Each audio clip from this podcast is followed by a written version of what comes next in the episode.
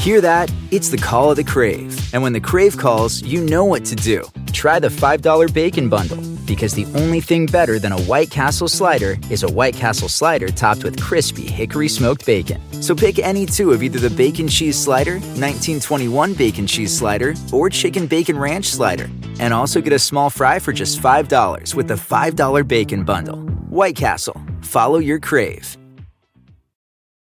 One, two, three, four. Those are numbers. But you already knew that. If you want to know what number you're going to pay each month for your car, use Kelly Blue Book My Wallet on Auto Trader. They're really good at numbers. Auto Trader. Mamá tiene pulmonar y va a morir en máximo un año. Su papá por el alcohol ya tiene un daño cerebral muy grande, tiene que ir a un psiquiátrico. Yo me acuerdo de su cara viéndome y diciéndome, mi amor, ayúdame. Ay,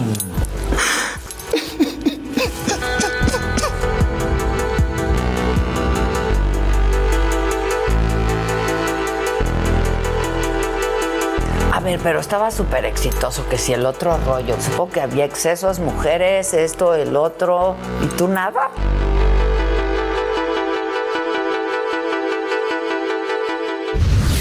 Hola, Jordi. Hola, eres ¿Cómo un bombón. estás? ¿Cómo te...? Aquí haciendo un takeover de Me tu encanta. programa. Esto Takeover. es el mejor takeover de la Oye, historia. ¿tú tienes algún lugar? Yo normalmente me siento ahí, pero creo que hoy es Ah, tu lugar. buenísimo, al este es mi 100%. lugar, claro. Híjole, sí, mira, ya te tengo un tequila, pero como triple, ¿eh? Perfecto, yo estoy ¿No? listísimo para los tequilas. Pues salud de Soy- una, ¿no? Soy, soy re bueno para el tequila. Yo también. ¿Y quién no es bueno para el tequila? Me Ay, sí, no juegues. Pregunto. Y como que más en estas épocas, ¿no? Como, como aliviana. que ya hace mucho frito. Creo que yo donde más eh, necesito el tequila, no- nunca lo uso como un recurso, pero donde más me aliviana es con la cantidad de trabajo que dices, ay, ya Que por ya favor". entonces es un tequilita, Ay, por sí. favor. Sí, ¿Te sí, echas uno o dos o te pasas? No, fíjate que casi nunca me pasó. Eh, Nunca tomé mucho. Aprendí, esto es como de pena, pero de la ñoñez. La primera vez que tomé en mi vida fue a los 21 años, imagínate. 21 o 22. ¿Qué tomaste por primera vez? La primera vez fue una cerveza, porque estaba en una conducción que ya no aguantaba más en Hasta los progreso. 21 años una chela. Órale. Pero, digo, tiene razón de ser. Mi papá era alcohólico. Yo sé, yo y sé. me había como, eh, como que tenía miedo del alcohol. Y un día estaba en una conducción. Hasta que lo perdiste. No, sí. Lo perdí y re bien. Eh, Hasta que le perdiste el miedo. Oye, estaba en una conducción de fútbol playero en Progreso, Yucatán, me llevaba una cervecera y entonces yo decía, agua, agua, porque yo llevaba cuatro horas o cinco horas conduciendo. Y, este, y me decían, ya no hay agua. Y le dije, no, consigan, por favor, no hay. Así que le digo, ya no puedo más. Y me dijeron, pues este, solamente hay cervezas. Y le dije, pues ni modo. Pues es lo que y, hay. Y qué delicia. O sea, con el sol, la cerveza. una cerveza bien fría. Y de ahí aprendí. Y de ahí aprendiste, ya veo, ya veo. Le perdiste el miedo. Perdí el Lo que más te gusta tomar es tequila. Lo que más ¿Tu tomo es peor tequila. borrachera con qué? Oh, mi peor borrachera fue precisamente después de esa cerveza. Mis amigos toda la ya vida- te gustó. Ya me gustó. Después de esa cer- todos mis amigos, yo siempre fui muy relajiento. Ok. Desde chavito. Entonces, y muy fiestero, me gustaba mucho bailar y así. Entonces, cuando estaba en una fiesta, normalmente llegaban decían, oye, ya bájate la mesa, te vas a tener que salir, ya estás muy tomado. Y yo, no, es que no tomo. Y mis amigos decían, güey, ¿en serio no toma? Entonces siempre mis amigos apostaban con el rollo de, puta, ya chupa, güey, serías muy cagado ver cómo chupas tú, cómo, cómo eres. Entonces después de que supieron ya de la cerveza, nos fuimos a un viaje a Ixtapas y Guatemala que hacíamos el viaje de generaciones. generación. Y entonces me dicen, les dije, ahora sí voy a tomar por primera vez. Ok. Pero te digo que como, como muy chistoso, porque ese día tomé Cuba, que era la respuesta a la pregunta, y entonces pedí la Cuba y literal me tomaba una Cuba y mis amigos, ¿qué pedo, qué pedo, qué sientes? Y yo, nada, Nada. nada, ok, ok, a ver la segunda Cuba y yo. Me estoy riendo solito. Digo, sí, güey, sí. Bueno, y entonces fui como documentando en juego con mis brothers eh, cómo se me iba subiendo. Y en la, no sé, como a la cuarta, cuarta quinta Cuba, me empezó por dar. Siempre he sido como seguro, nunca he sido como penoso con las mujeres. Entonces me paré y dije, a besar, a besar a las que me gustan. Ándale. Pero, eh, eh, eso sí, nunca fui guapo. Entonces la, la seguridad ahí, puta, se me fue así. Claro, ahí. Entonces fue así como de, ah, pues vámonos. Y entonces creo que sí intenté besar un par, no hubo ningún problema ni nada, ningún, pero sí dije como, güey, sí estoy pedo. O sea, dije, O ya sea, está ya para estar así. besando así. No me acuerdo de ningún incidente en la besada, pero sí me acuerdo que terminé vomitando en la, en la acera, en la este, banqueta. Ajá, y ajá. horrible. Y desde ahí no tomo Cuba. Es que la Cuba, a mí no me gusta la Cuba. En primer lugar es dulce, en segundo lugar es bien engañosa porque y como es dulce, pues Sí. se te sube. Y tu primera jarra, como que la recuerdas tanto que no quieres volver a, A, tomar, eso, a tomar Entonces, eso. ¿Te gusta el tequila? ¿Te gusta el mezcal? Me gusta el tequila, me gusta el mezcal, nada más que el mezcal me da cruda. ¿Ves que todo ¿A dice, el mezcal no da cruda? Sí, pero ¿a como yo soy? Sí, porque estoy muy acostumbrado a Al tomar tequila, tequila. ok. Entonces tomo tequila, híjole, luego tomo tragos coquetos. O sea. ¿Ñoños? ¿Ñoños? Pues sabes que me gusta. O sea, tipo Jordi. Sí, Ah, ¿no? está Tipo, Jordi, claro. Muy dulces. Entonces me gusta, por ejemplo, el licor de 43, el Baileys, el Malibu. No, pues las medias de seda. Sí, casi, casi, casi las medias de seda. Sí, sí. Afortunadamente no puestas, solo tomadas. Bueno, y puestas también, ¿no? También. No, no he llegado, no he llegado a ese nivel. Oye, este, esto de tu padre alcohólico, yo creo que es algo que te marcó mucho en la Sí. vida, ¿no? Este, no ha de ser fácil vivir con un alcohólico. Sabes que sí Porque fue muy complicado. la familia sufre mucho, ¿no? Y el círculo cercano sufre mucho cuando hay un alcohólico en la familia, o un adicto Sí. en la familia.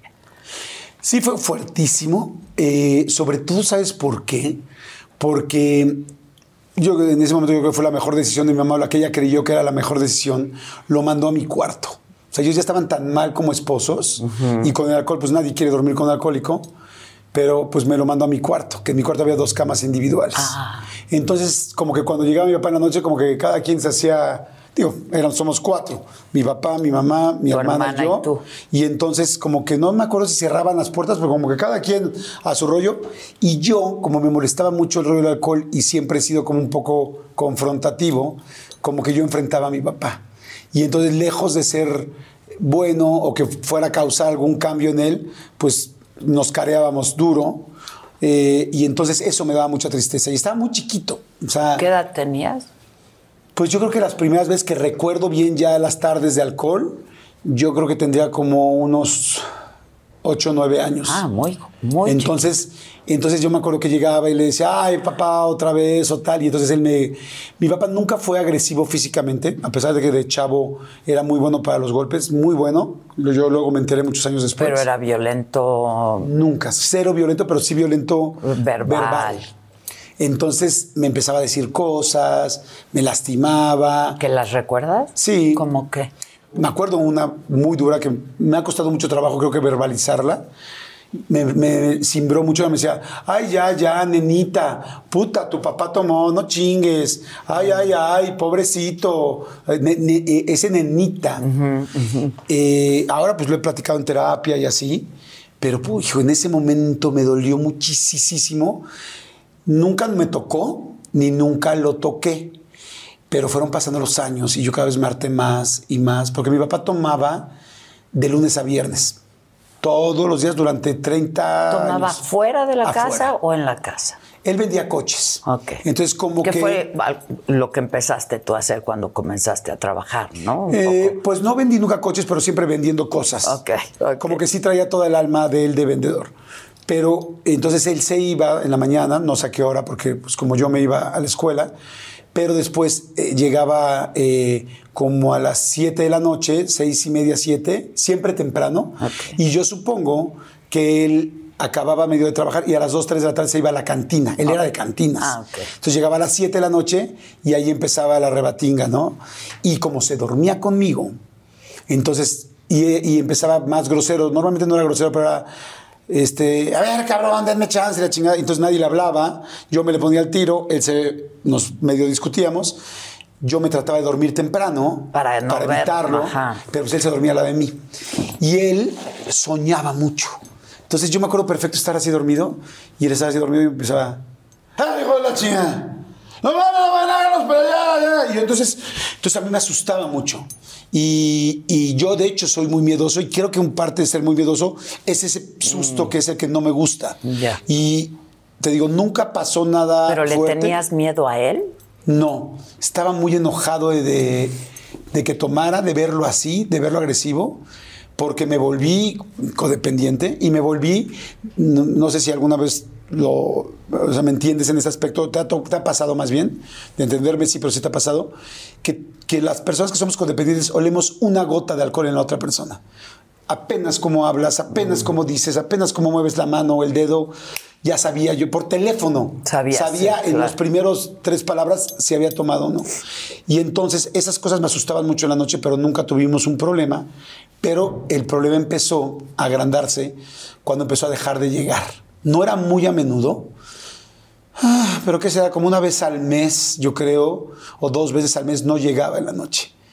Entonces yo me sentía muy preocupado porque ¿De qué le está pasando? ¿Dónde está? Dije, ¿dónde está? Y entonces empezó el rollo en las noches de, eh, ay, mi papá y yo, mamá, no ha llegado, no.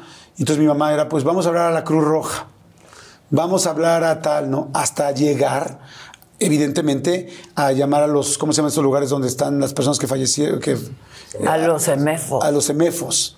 Y yo mi pesadilla era soñar que yo un día como ser como el hombre de la casa, aunque tenía no sé Ir a 11. identificar. Exacto, ir y tener que abrir la caja esta, bueno, este Sí, como sí, refrigerador, identificar su cuerpo. Entonces, me acuerdo que a los otros días me levantaba al otro día me levantaba temprano, me iba a la escuela, yo estaba en la primaria, porque todavía estaba en el Albert Einstein, quinto, sexto de primaria, y a la hora del recreo, mi rollo era correr a la dirección para poder hablar a mi casa cuando había celulares, Para ver si había preguntarle a mi mamá si había llegado mi papá y quedarme tranquilo de que estaba vivo. Y a la larga voy pensando, digo, wow, sí estaba bien cabrón que un niño de quinto de primaria tuviera esa responsabilidad. Pero pues así era, ¿no? Así toca la vida. Sí. Oye, ¿y había momentos que recuerdas de enfrentamientos entre tus papás? Porque también eso para un niño es muy fuerte, muy duro, ¿no? Si se ponía violento verbalmente contigo, también lo hacía con tu mamá. Sí recuerdo, mi mamá era una mujer con muchísimo carácter, muy echada para adelante. Y mi papá, a pesar de que después me enteré que digo que era muy adrenalínico y muy peleador, nunca en la vida le vi un golpe en la casa. Mucho menos a mi mamá, ¿no? A mi hermana, jamás. Pero al revés sí. Y eso es algo que me dolía mucho. Cuando se peleaban, veía como que mi mamá perdía el control. Y entonces mi mamá, pues llegaba a. Así que en paz descanse. Y, y, pues, a mi mamá le gustaba tanto, cuidaba tanto su imagen que me imagino que no le encante que cuente esto, pero.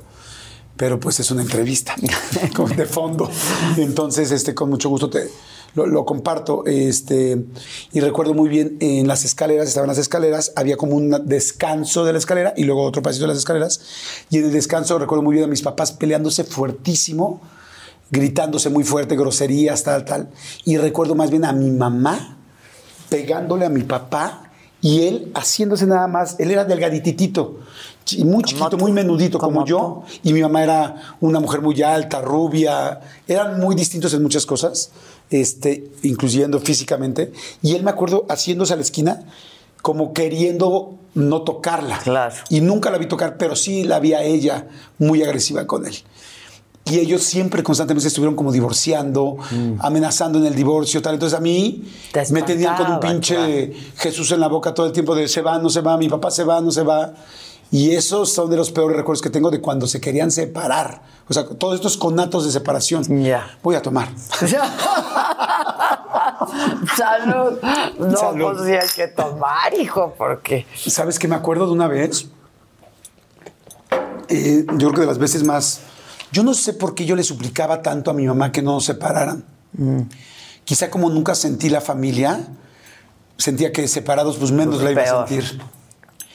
Entonces me acuerdo una vez que se pelearon ya en otra casa, que mi, ma- mi mamá le dijo, vete, no, lárgate, tal, tal, tal. él- Y me acuerdo que él se iba a y yo me lo agarré de, los, de las pies. Pa' que no Me acuerdo que había como este piso como tipo mármol. Tipo, porque Sí, tampoco sí, éramos sí. de llegar a mármol, pero era tipo. Y yo me acuerdo que me le agarré las piernas a mi papá. Entonces mi mamá le decía que te, que te largues, ¿no? Que te vayas. No me acuerdo las palabras exactas. Y entonces mi papá le decía como, no puedo. Y decía, que te vayas ya, salte, no te quiero ver, no sé.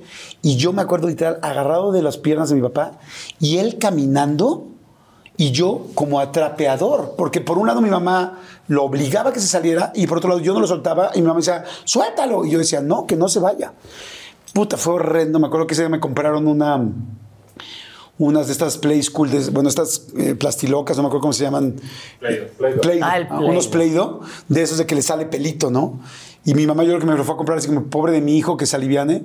Y me acuerdo de jugando con esto como diciendo, güey, ni, ni el Play-Doh me aliviana. No, pues no. Y lo que me alivianó, me acuerdo que después se volvían a, a- a contentar.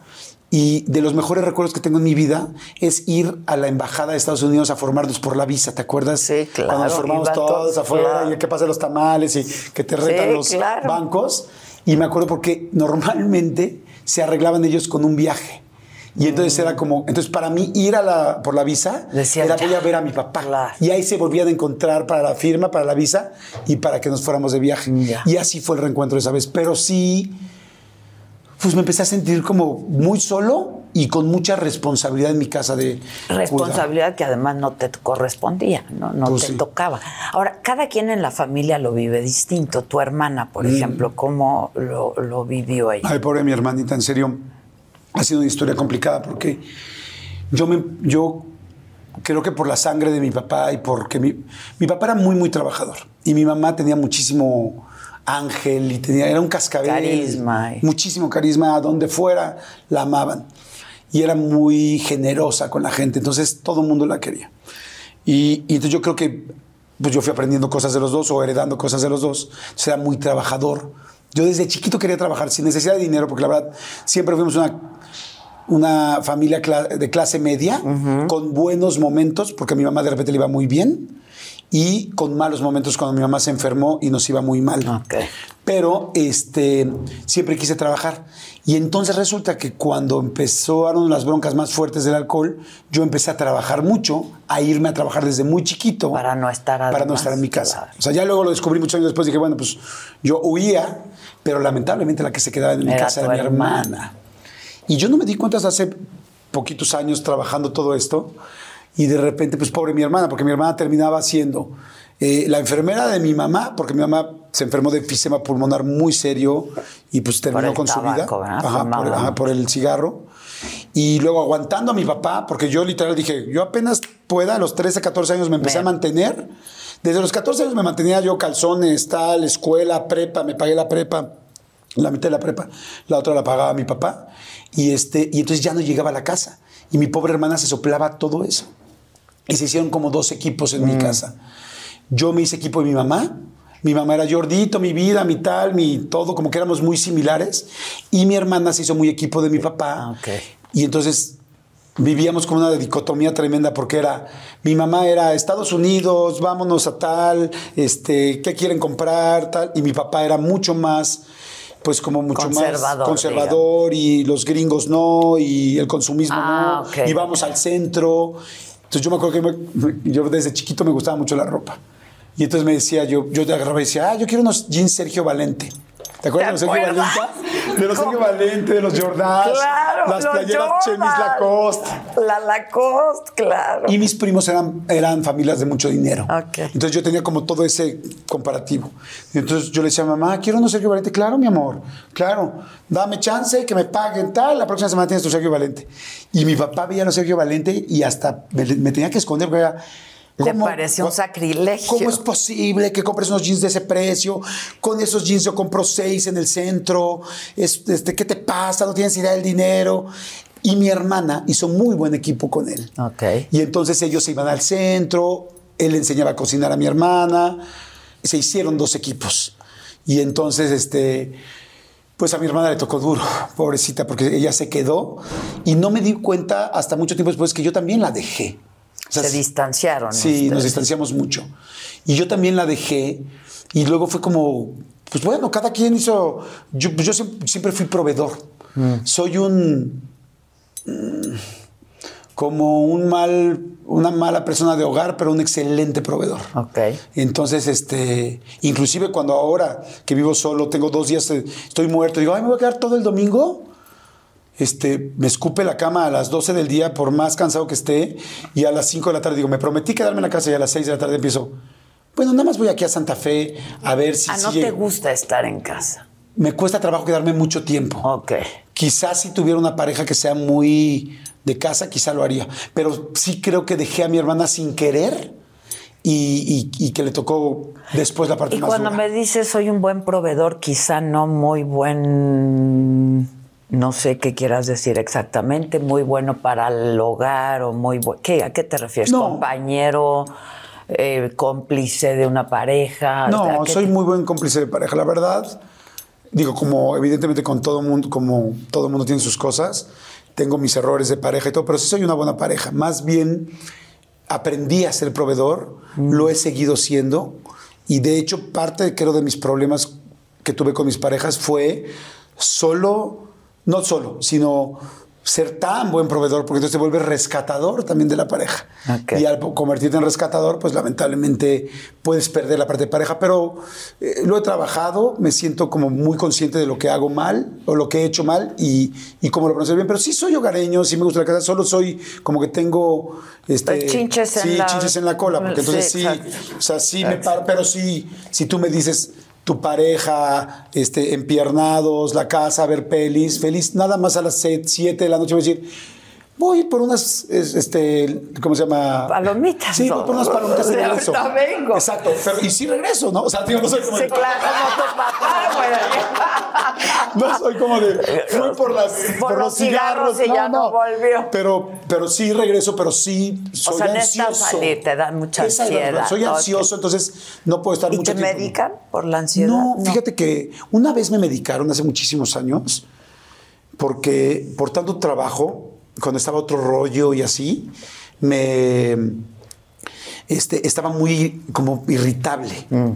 Y yo dije, güey, yo no soy irritable, soy como bastante alivianado. Y así ya cuando te peleas con el ballet parking porque no llegó, porque te entregó el coche por la derecha y no por la izquierda, dices, Sí, algo claro, está mal. sí. Y ahí me acuerdo que estaba tomando terapia. He tomado terapia toda, la, toda mi vida.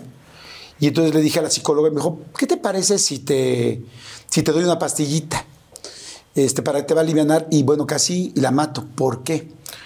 Porque mi mamá desde que yo nací, el día que yo nací, es- nos estábamos disputando la vida y la muerte entre los dos. Les dijeron, le dijeron O "Salió- uno o el otro. Ajá. Y entonces desde ahí mi mamá se enfermó mucho. Y, y fue para mí muy fuerte porque te digo, como que siempre mi mamá cargó con muchas enfermedades y yo sentí un poco que tenía que ver con, Con con mi nacimiento. Pero bueno, ¿Sentías culpa? Ah, Sí, creo que sí sentí culpa, este, de alguna manera. Y después, por todas esas enfermedades que tenía, que eran un cúmulo, tenía problemas eh, para la glándula de la sed, empezó a subir de peso por hormonas, eh, problemas con los nervios, pobrecita, la neta, hijo, bien complicado. Este, eh, le dieron ribotril o no sé, Lexotan, estas cosas que mucha gente lamentablemente conocemos, y ella se empezó a automedicar. Y ella se volvió, no quiero decir adicta, pero sí empezó a tomar muchísimo eso porque se me automedicaba. Ok. Cuando a mí me dice la doctora por primera vez, oye, te voy a dar una pastillita, le dije, no hay manera. Porque yo siempre fui antidrogas y todo por el alcohol de mi papá. Y entonces fue como de, no, no, no, no, tómate, no, no, no, no. Y me dio una explicación eh, preciosa, así que la mejor que me han dado. Me dijo, a ver, la pastilla que te voy a dar es como una bicicleta. ¿Ubica las bicicletas? Sí. ¿Sabes andar en bici? Sí. Dice, le voy a poner llantitas a tu bici. Y dije, ¿cómo? De las dijo, de "Sí, atrás. Te voy a poner las, bici- Las la- las chiquitas. llantitas de atrás, chiquitas, para que durante 6, 7 meses aprendas a tener equilibrio y te des cuenta que no necesitas estar irritable. Nunca he sido un cuate irritable en general, pero ahí sí estaba muy mal. Y entonces me dice, y una vez a los 6, 7 meses que ya veas tú que te mantienes bien derecho en tu bici, te quito las llantitas. Dije, perfecto, ¿cuánto tiempo van a estar las llantitas? Y me dijo, 6 meses. Ok. Y a, lo- a los seis meses le dijiste, no, Dije, otros seis, güey. Dije, mira, ya no quiero llantitas, ya no, ya no quiero bici, llantitas. quiero cuatrimoto. Y seis meses más, ¿no? Y entonces me dice, este, me dice, va, me dio las pastillas, me funcionó perfecto, me tranquilicé, me di cuenta, entonces ya llegaba el ballet parking, porque esa era mi, como mi medida, porque el ballet parking estaba enfrente de su consultorio. Y dice, mira, qué buen pedo de güey, está trabajando, hoy me lo entregó por la derecha, pude ver el coche más bonito de este lado. Entonces dije, ¿por qué me enojaba? Dije, no tiene caso. Dije, claro, estaba muy irritable. Y ya, y a los seis meses me lo quitó y jamás volví a tomar nada. Ya. Nada, nada, nada. Oye, ¿tu madre era cariñosa? Sí, sí era muy cariñosa, pero este, yo uno de los problemas que he tenido en mi vida ha sido, soy muy físico y empecé a tener problemas con, la- con mis parejas que no eran físicas. Y la neta que pobres de ellas, ¿no? Pues ahora sí que el pedo O sea, era de mío, no de ellas. tocar y Sí. de- ah, o sea, de tocarnos ¿Y mucho. no, ¿Y no les gustaba? No. No, lo que pasa es que yo quería más. Ah, ok. Siempre, sí, en ese aspecto siempre quería más. No, no en la cama, no en eso. en No, eso- no, lo entiendo, lo entiendo. Sí, en, en el caminar, en el sal. O sea, yo, hijo, esto es como. Suena raro, pero así era, ¿no? Yo de repente hace cuenta que iba a una reunión y este.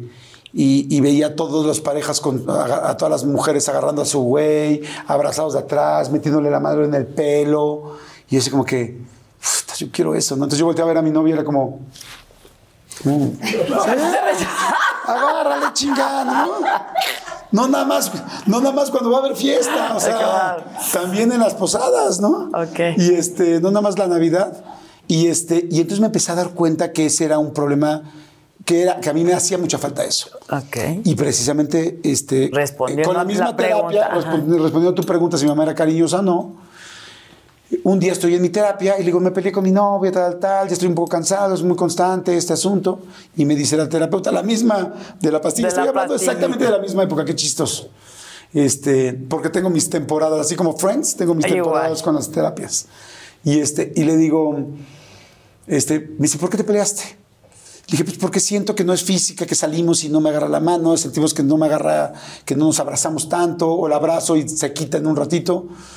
Y entonces me dijo, vamos a platicar sobre eso, y de repente me dice, ¿no? Me dice, te, te tengo que decir algo importante. Yo, ¿qué? Dice, te faltó amor de tu mamá. No, bueno, casi le miento a la madre, ¿no? Se me parece, ¿cómo crees? Mi mamá era más cariñosa conmigo, me quería, era abrazona y consentidora, tal, tal. Y me dijo, a ver, no, no me malentiendas, vámonos para atrás. Y entonces descubrimos y llegamos al momento de mi nacimiento. Y entonces me dice, ¿cómo fue en tu nacimiento? Y ya le dije, no, pues nos eh, estuvimos enfermos los dos, tal, tal. Y mi mamá se quedó, no sé exactamente cuánto, entre cuatro y seis meses en terapia intensiva. Porque cuando ella está a punto de, cuando yo nazco, le tienen que hacer una transfusión de emergencia, se confunden y le, y le transmiten hepatitis C, o B o C. Entonces, la- ahí empezaron todas las broncas. Y entonces ella se queda como seis- cuatro o seis meses en terapia intensiva. Eh, a mí me sacan y entonces yo estoy con mi papá, pero mi papá tenía que ir a vender coches a Veracruz. Mi papá iba a comprar coches a Veracruz y regresaba. Y porque- tú recién nacido. y yo recién nacido, entonces me dejan con mi abuelita, pero mi abuelita era la encargada de la cocina del club israelita. Entonces no me acuerdo con quién me quedé. Mm. Si con una enfermera, si con alguien que nos ayudaba, si me andaban repartiendo. ¿Nadie te lo ha contado hasta hoy? No, no, pero sí sé que no estaba con mi mamá. Ok. Y entonces ahí me dicen, el problema fue que un niño, los primeros meses necesita se- sentirse amamantado, sentir la piel de su mamá, sentirse abrazado, tal. Entonces me dice, por eso tienes eso. Y entonces de ahí aprendí. Sigo siendo muy físico, me interesa mucho que mi pareja sea física, pero ya no le cargo esa chamba a ella. Ya como que digo, si yo me siento con más necesidad de, de contacto físico, es mi problema, no es de ella. Ok. Y entonces, es- entonces la respuesta es sí era cariñosa a mi mamá, pero yo desarrollé una situación con, es- con ese problema que pues tuve que ir aprendiendo con los años. ¿no? Ya. Oye, este... ¿Te molesta darme la mano? Ay, para nada. Yo, yo creo que a mí también me faltó algún tipo de amor, cabrón, porque yo también soy súper física. O sea, sí, sin tocar está horrible. Por ejemplo, a mí lo del Zoom me cuesta trabajo, Ay, ¿no? sí. O cuando haces una entrevista con una super personalidad y entonces cuida tanto que si la luz, que si dónde, que cómo, que el ángulo y la chingada. Y a mí me gusta estar cerca, pues, ¿no? Este. Sí, no, yo soy muy, muy física también. Este, y, y no te ha tocado ninguna pareja que sea tan física como tú o te buscas ese mismo patrón. Digo, no que yo sea tu terapeuta, pero a lo mejor te buscas ese patrón. Mm. Sí me he no encontrado más el patrón de las no tan físicas, Mm. últimamente ya menos. Este, pero sí, o sea, como que las relaciones largas y no quiero decir de importancia, porque cualquier relación que tienes en tu vida es de importancia, pero digamos que las más largas eh, sí he encontrado, sí he buscado gente No, hay que no es tan relaciones más importantes que Sí, otras en la vida sí. de, Pues sí, de- de sí. uno, ¿no? Exacto. Siempre, claro. Sí, claro, sí tienes claro. razón. Hay que calar antes, dicen, cuando vas a comprar la fruta, cale y compre, cale No, ya, compre. ya, ya cuando platico con alguien que voy a salir, le digo, oye, yo soy muy físico. Soy súper tentón. O sea, para mí es importante. Pero ya aprendí a hacer otra cosa, fíjate. Antes yo esperaba que lo hicieran. Ah. Y ahora no. Es, ah, ok, este, ¿tienes problema que sean físico contigo? No, ¿tú eres física? No, no tanto. ¿Tienes problema que sean contigo? No. Ah, perfecto. Entonces yo te agarro, yo te abrazo, yo te jalo, yo te, yo te arrimo. No, te ar- sí. Y, Y, si ya, no entonces no, te tengo arrimo, bronca. me como, arrimo. no, ya no espero como antes de, ay, ojalá que se, se acerque. Ah, pues yo te acerco. O- Oye, y dime algo, ¿tú pierdes a tu madre tú siendo muy chico? No tan chico. eh, yo tenía como 27 años. Ya estabas chambeando. Sí, ya estaba eh, súper chambeando. Ya estaba súper chambeando. Fue una situación complicada, porque por un lado mi papá traía el asunto del alcohol y yo ahí como que fue un mucho... Más hombre a hombre, ya el asunto a los 27 Sí, años, ajá. ¿no? Y ahí ya, ya ni nos... O sea, ya... ya yo, yo ya vivía solo, ya estaba en otro rollo, ¿no? Ya no, no tenía problemas con mi papá porque no lo enfrentaba todos los días. Él seguía lamentablemente con el problema del alcohol. Pero mi mamá, eh, como fumaba muchísimo, siempre fumó muchísimo, eh, un día nos llaman a mi hermana y a mí. Nosotros la llevábamos corriendo al hospital. Te digo, ahí es donde venían tantas responsabilidades tan chicos, ¿no? Mi hermana de enfermera, yo de proveedor y de agarra el coche, y mi mamá morada, y este, llévenla de volada y la llevábamos a nutrición, que estaba ahí muy cerca de San en Avenida San Fernando, por donde vivíamos. Este, y entonces llegamos y era morada y era como que llegue viva. Pero tú imagínate a dos hermanos haciendo eso. Mi papá, pues lamentablemente, pues estaba. No se contaba con él. Ya no te puedo decir en la fiesta, porque luego, luego entendí que es una enfermedad. Sí, claro. Y el pobre No tampoco podía. fiesta. El pobre no podía salir de, de la bronca en la que estaba. Nosotros teníamos a mi mamá corriendo en el coche y súbela, métela, mi hermana y yo. Y llegamos y es como, ah, llegamos. Ya nos conocían en el hospital y decían, ah, es que ustedes son unos angelitos, que tal, tal. Platicábamos con ellos y vacilábamos y, y nos salvaban a mi mamá. Pero me acuerdo que un día que llegamos, ahí sí nos dicen, oigan, saben que esto ya no es algo sencillo. O sea, nos dijeron, su mamá tiene efisema pulmonar y, eh, y va a morir en máximo un año. Entonces, como sin tu papá, yo tenía yo creo que como unos 21 años, mi hermana tenía como 19, 18, así fue así como de wow, ¿no? Y este, y así se fueron repitiendo muchas veces. Sin embargo, ¿Duró más tiempo? Duró mucho más tiempo. Fíjate qué cañón. Nosotros sí, la- sí creímos lo del año, entonces fue horrible, ¿no? El platicar Vivir con todo ella, el despedirnos, el hablar de cosas serias, el llorar con ella, eh, porque más era un bombón. Los dos, los dos eran un bombón, nada más que unos bombones, pero mi papá tiene una enfermedad y ella otra. Y entonces, este, duró ocho años más. Y yo me acuerdo de algo muy chistoso, de los momentos más complicados, creo, es que mi abuelita, la mamá de mi mamá, que era la- mi abuelita Leonor, este, un día, no sé por qué, siempre he sido como muy, pues como muy del corazón, no sé. Sensible. Muy sensible. Entonces, un día algo escuché por ahí tal, vi a, medio, a mi abuelita medio mal y dije, ¿sabes qué? Le voy a escribir una carta, porque mi abuelita ya se va a morir. Y yo tenía como 16 años. Y le escribí una carta, super padre abuelita, puta, cuando me llevabas por las lenguas de gato y hacer, me acordaba haciendo la- este, bicicletas, bueno, rollitos en el parque, es que aquí está mi primo, rollitos en el parque que nos llevaba y bicicletas en, el, en la cama viendo su imagen de la Virgen de Guadalupe atrás. Entonces, esas cosas que una abuelita muy presente. Yo le escribí gracias por todo esto, tal, tal. Y como a los, no sé, siempre he sido muy malo con las fechas y con números. Sí, ya como- sí, sí. sabemos, Jordi. o sea, cuando yo te diga... ¿Cómo olvidar ese momento, ¿Cómo olvidar el momento de mi brother? Oye, eh, sí, siempre he sido malo, evidentemente, como ya lo vieron. Y entonces resulta que como a los seis o siete meses que le doy la carta, a mi abuelita la encuentran tirada, vivía sola, ya grande, y la encuentran tirada al lado de su mesa del comedor. Uf. Que ya había fallecido quizás hace un par, mi tío la encontró hace un par, o- dos o tres días. Entonces todo el mundo estaba diciendo, ¡no manches, tu abuelita! Y, y yo estaba súper así. Y entonces alguien me preguntó, me dijo, ¿por qué estás tan Porque le tranquilo? dio una carta. Le dije, porque es que yo le di una carta. Hace seis meses donde me despedí de ella y le agradecí todo. Entonces estoy muy feliz de que se fue con eso. Entonces me quedé con la experiencia. Pero cuando me dicen lo de mi mamá, digo, en la madre. Tengo que hacer otra carta. Híjole. Puta. Y esa carta sí fue, no porque la de mi abuelita no fuera tan difícil de hacer, bueno, pero, no es lo mismo no, tu abuela no, que tu madre. No, no, no, no. El amor de un madre-hijo es. Sí, no, no, no podía. ¿Llorabas? O sea, me acuerdo el primer día, me sentaba en el cuarto de mi hermana, que era la única que tenía escritorio, y, este, y empezaba con la hoja y empezaba mamita, porque siempre dije mamita, y yo así, quiero decirte, y ay, no había manera, me ponía a llorar, no. Me tardé como seis meses en escribir la carta. O sea, no, evidentemente, una vez que empecé, la seguí, pero no podía empezar. Me senté tres o cuatro veces, pero ya ves esas veces que, sí- que estás evitando lo que no quieres hacer y, ay, hoy tengo Y esto, lo vas ay, pos- tal. procrastinando y postergando. Y mi cabeza era, cabrón, Hay que hacer la carta. tic-tac. O sea, un año. Llevan seis meses, ya. Entonces le escribí la carta, carta con la que al final la enterré, pero gracias a Dios de ahí fueron ocho años. Y ocho años que ya no te puedo decir si fueron fantásticos o tremendos.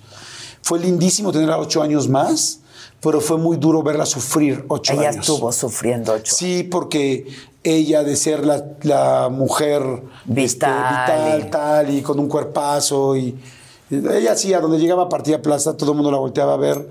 Entonces, este, pues evidentemente fue subiendo mucho de peso por la, este, las hormonas, la cortisona. Siempre estuvo feliz, eso sí, siempre la vi contenta, pero siempre llegaba yo en la noche de trabajar y me decía, este, la veía despierta a las 2 de la mañana o a la 1 de la mañana, que yo, mamita, digo, ¿qué haces despierta?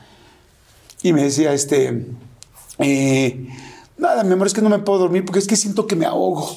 Y yo veía que tenía tres o cuatro almohadas, porque la gente que tiene enfisema pulmonar, pues claro, al no poder respirar, Claro, duerme como. sentía claro. que se iba. Entonces yo agarraba y le decía, mi amor, mamita, tal, tal. Y yo, como siempre fui cuidador, igual que mi hermana, lo que me daba mí tranquilidad es que ella me dijera, estoy bien, me siento bien. Entonces, todas mis llamadas de todo el día era, ¿cómo estás? Ay, mi amor, me duele, la- me, duele me siento mal. me duele". Yo así, puta, ¿cómo estás? Ay, tal, tal. Me acuerdo, en esa época yo empecé a ir esquiar mucho con mis primos a la nieve. Y yo me acuerdo que le hablaba, le digo, mami, ¿cómo estás? Más o menos. Y yo decía, no mames, yo esquiando. Y ella sentada en una cama viendo un espejo. Que además era recreativa la cabrona porque no podía fumar, pero se organizaba con el policía de la, de la calle y, y agarraba una canastita del baño de esas donde pones como para el gimnasio. Claro, y la bajaba con echaba, cordita, claro, le echaban los mandara los cigarros. No, no, no, cigarros. era. Ella conseguía siempre lo que quería. Pero, pero me dolía mucho verla así. Entonces en las noches llegaba y la veía así, y la veía triste, la veía sufriendo, ¿no? Y entonces me decía, es que no me quiero acostar porque, este, porque me da miedo ahogarme. Y decía, puta, entonces ¿cómo la ayudo? ¿no? Entonces no puedes ayudarla. Eh, me peleé mucho tiempo con el cigarro. No fumes, no tal, cuidándola. Siendo el papá de tu mamá es horrendo. Ni te toca. Que nos toca, ¿eh? A todos. Puta, en sí. algún momento de la vida. Pero, pero, pero, exacto. Pero bueno, Pero me acuerdo una vez que decía, pero no fumes, no chavo. fumes, no fumes, por favor, mamá, porque al final verla fumar significaba te estás matando. ¿Y quién quiere ver que se está matando la persona que más ama enfrente? Sí, sí, sí. Pues nadie, ¿no? Es como si tú ves a tu hijo que se está metiendo un cuchillo o cortando, ¿no? Las, las mamás que lamentablemente Que sufren pasado por cutting o miles de cosas, ¿no? Me acuerdo que un día llego y le veo aquí marcado, quemado aquí y quemado acá. Y yo, ¿qué te pasó? No, nada, no sé qué tal, yo, ¿qué te pasó? Y entonces ahí me di cuenta que, claro, como prendió el encendedor aquí con el oxígeno, se le prendió y se quemó. Y entonces ahí caí en cuentas, me volví a pelear con ella, me enojé. Siempre era ese dolor de. Hasta que un día me encantó porque un doctor me dijo: Es que doctor, tal, tal, un Ya doctor. déjala. Me dijo: Déjala. Sí, ya Me dijo: Por favor, déjala. Me dijo: Te digo algo. No te, no te lo dijimos en un principio, pero tu mamá no va a dejar de fumar. Nunca.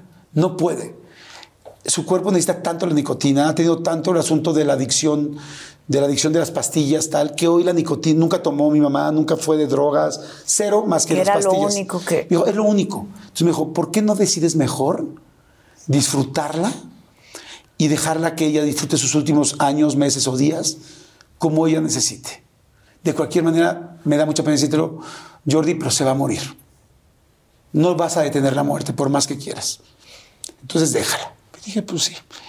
Y fue padre porque la aprendí a soltar, a dejarla, eh, me hacía de la vista gorda porque dije, tampoco puedo ser el güey que diga, fuma. Sí, no, claro, claro. No, pero ya dije, ya, que ella viva como sea. Y entonces fue pasando el tiempo.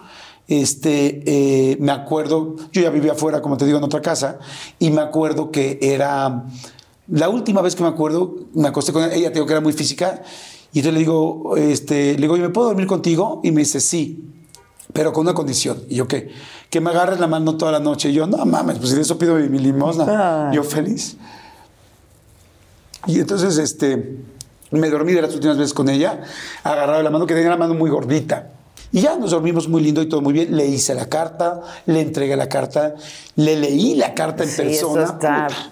Sentados en la cama, los dos leyéndole la carta, chillamos los dos como locos, lloramos mil veces, nos despedimos muchas veces. Y, este, y me acuerdo muy, muy padre una, una cosa, una promesa que nos hicimos.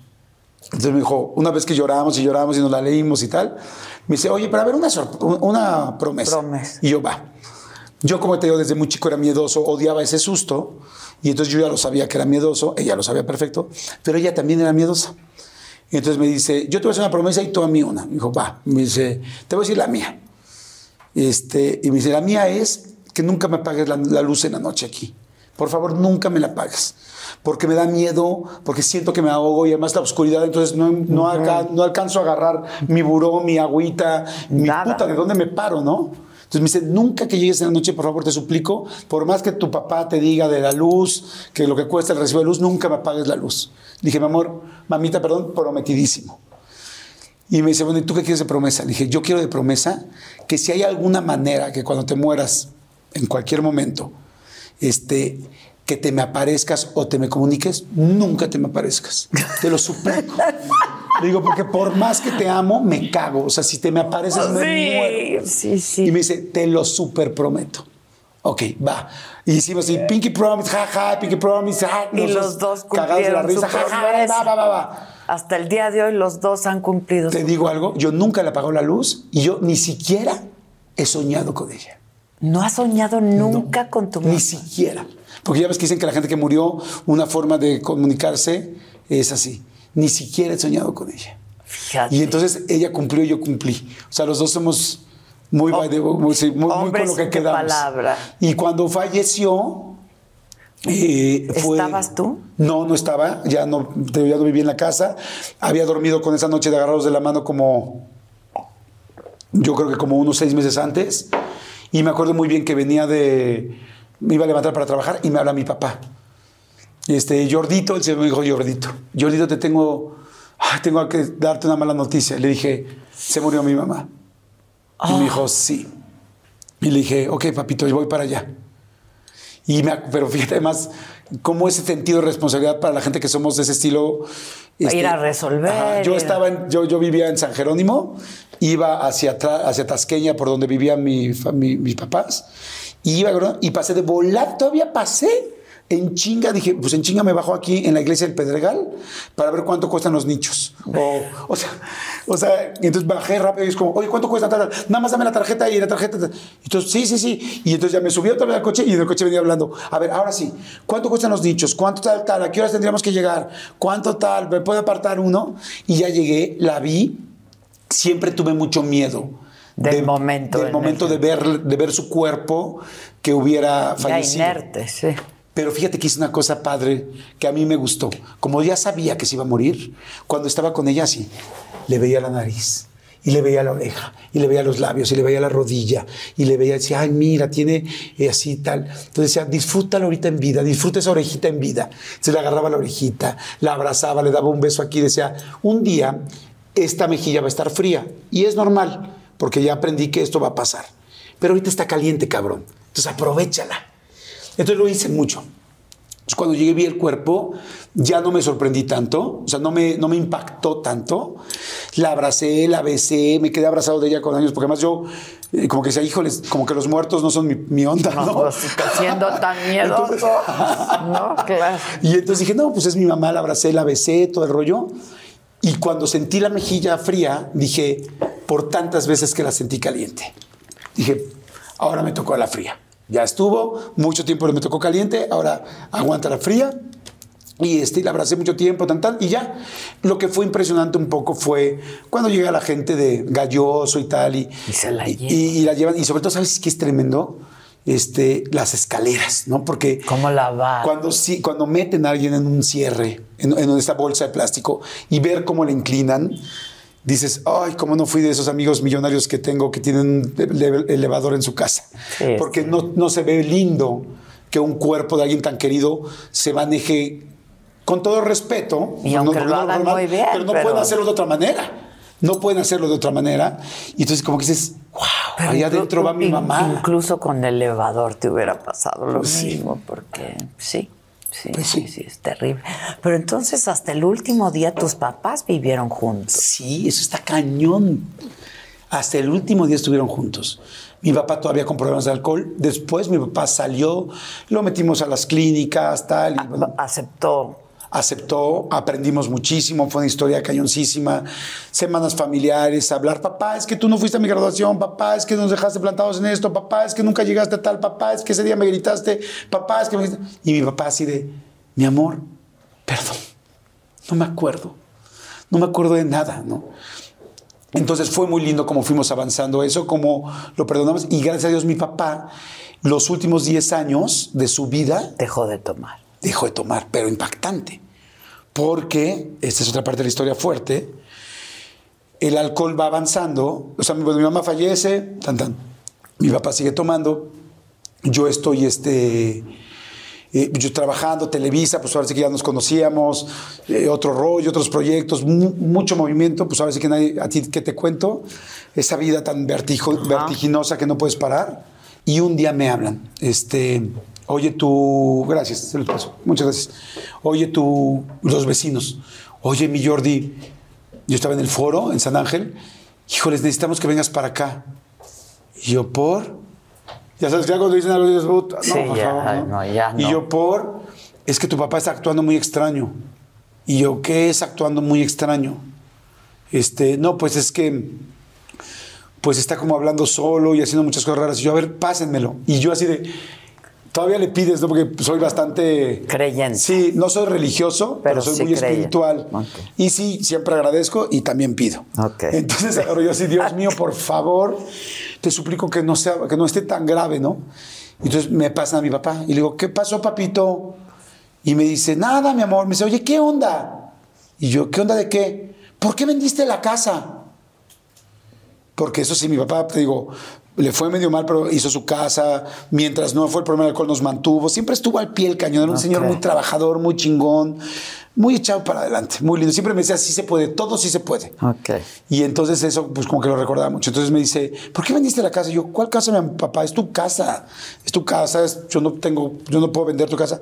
No, no, sí, es que aquí hay mucha gente. Y yo, ¿qué gente? Pues estas bailarinas y estos dos bomberos y este señor y el payaso este que va y regresa. Y yo Estaba alucinando. Y yo, no mames, no, por favor, no. Y fíjate todavía la ilusión de un hijo de que no, que no pase, ¿no? Y yo, a ver, pásame a alguien. Como diciendo, quizá lo ve, la ve como bailarina, pero son dos señoras que entraron, no sé. Pero ¿no? ¿dónde estaba tu papá? En su En casa. su casa. Y yo en Televisa San Ángel, así en el foro, ¿no? Ya sabes Sí, aquí. pero- ya, córrele a Pero grabar", y yo- vivía solo, o sea. Sí, él vivía solo porque él no quería vivir con ¿Y nadie. quién te llama? La vecina. La ves. Y entonces la vecina le digo, pásamelo, y entonces pasa todo esto. Le digo, a ver, pásame las personas.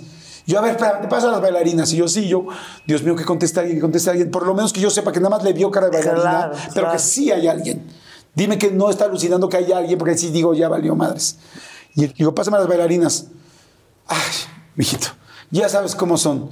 Nadie quiere contestar. No, en ese momento colgué el teléfono, me subí al coche y fui como loco, ¿no? Llego a la casa, la casa estaba con la puerta abierta y en, la sala, en la chimenea, teníamos un cuadro de un, de un océano, ¿no? bueno, del mar. Y este, y entonces llego y lo veo así, paradito enfrente de- del cuadro y con las manos así. Y yo, papi, le digo, ¿qué? Me dice, ¿qué haces? Y me dice, viendo el mar, sabes que me encanta. Le digo, "Mi papi, es un cuadro. No, pero velo, me encantan las olas. Y yo así, puff. Y entonces lo veo así y le digo, ¿qué haces con las manos? Y me dice, jugando con esta cadenita. Y no tenía Y no nada. tenía nada. Y entonces, mi desesperación, le agarro las manos y le digo, carajo, no tienes ninguna cadenita. Con ganas de que no fuera real. O sea, con ganas de puta, que no sea real esto, pero es. Y entonces me di cuenta que me puse agresivo. Entonces dije, puta, pobrecito, o sea, él no está No se está entendiendo. entendiendo. Pero digo, no tienes nada. Y él, ah, no, sí, la cadenita, ya me la tiraste y tal. Y yo, entonces ya sabes, había, había estado en Monte Fénix, en una clínica muy importante de Sí, sí, adicciones, en otra que se llamaba Clyder, solamente había entrado dos veces. ¿Qué tal? no? Pero recaía. Sí, pero recaía. Y entonces este, les hablo, yo ya era muy amigo de ellos, yo había escrito los libros para adolescentes, entonces ya había hablado mucho de drogas y de adicciones, entonces ya sabía mucha información. Y yo, help, sí, claro, trae- vente para acá. Llego con mi papá, perfecto, lo meten, le hacen unos análisis. Adela, es la primera vez en mi vida que veo algo que me habían dicho toda la vida y yo no lo creía. Ponen los encefalogramas, o no sé cómo se llaman las radiografías del cerebro, las ponen, y yo, ok, me dicen, te vamos a explicar. Y yo le digo, ¿qué son todas estas bolitas negras? Dice, todas las bolitas negras son los pedazos de neuronas que están muertas. Y yo, ¿cómo? Sí, por el alcohol. Son 30 años, 35 años de tomar. Todas las partes que ves negras son donde las neuronas ya no se comunican, se murieron, ya no hay sinapsis, ya no se comunican y entonces por eso tu papá tiene problemas con la memoria a corto plazo, por eso tiene lagunas mentales, por eso tal, porque ya se deshizo esta parte. Y ahí fue la primera vez que dije, wow, como que relacioné ese, esa frase de el alcohol te mata, mata tus neuronas a ver lo real. Y entonces le digo, bueno, no manches, tal, tal. Y me dice, bueno, le digo, pero ¿crees que podemos salir adelante? Me dice, es que tenemos otro problema que tenemos que decir, que no puede estar ya en esta, en esta clínica solo. Entonces va a otra clínica, llega a la otra clínica, armó un relajo en la otra clínica. Y en la otra clínica me agarran y me dicen, este, tenemos que hablar contigo al otro día. Y yo, puta, no, por favor, no. Pero ya sabes, tenemos que hablar es como cuando Sí, te van a no, de cuando tu de la mujer te escuela de dice, tus hijos. "Tenemos que hablar". O sea, que dices, necesitamos que vengas a hablar. Y dices, ya me lo van a correr. ¿no? Sí, sí, sí. Y ahí voy, ¿no? Y es con mi hermana. Y, este, y nos dicen, lamentablemente, su papá por el alcohol ya tiene un daño cerebral muy grande y ya no puede estar aquí. Y yo, ¿cómo? Pues es la tercera clínica que buscamos. Sí, ya no puede estar aquí. ¿Y entonces dónde? Bueno, entonces díganme, ¿qué clínica, no? Gracias a Dios, ahí en ese momento nunca fue ya el problema, ni el dinero. Entonces, que Sí, sí, Estados. Unidos, tal, ¿a dónde? ¿Dónde hay que O sea, llevar? por lo menos la chinga de trabajo se veía reflejada, por lo menos en, que- claro, en, en la que puedo posibilidad de llevar, sí puedo ayudar a, mi, a mi Ah. papá, claro. Y entonces le digo, ¿qué? ¿A dónde? Me dice, no, es que tiene que ir a un psiquiátrico. No, bueno. Fue el peor momento de mi vida. Así, ¿cómo que un psiquiátrico? Sí. ¿Conoce la clínica San Rafael? Uf, Y yo, la San Rafael, la de insurgentes, la de. La de. Yo por dentro, el manicomio. sí. Y yo, sí. Me dice, pues creo que sería el único lugar donde lo podrían ayudar ahorita. Y yo, no manches. Y le dije, no, espérame. Primero el shock. Después del shock, mi hermana y yo así de, no. Y de repente le digo, a ver, espérame. Ok, digamos, digamos que sí. ¿Cómo chingados lo llevamos? O sea, mi papá es una hormiga atómica, así como lo ves de flaco y corrioso. o sea, Explosivísimo. se nos madrea a todos juntos. Mi papá de chavito pasaba a las este, obras de, o sea, y a los albañiles les mentaba la madre para madrearse todos los Ah, días.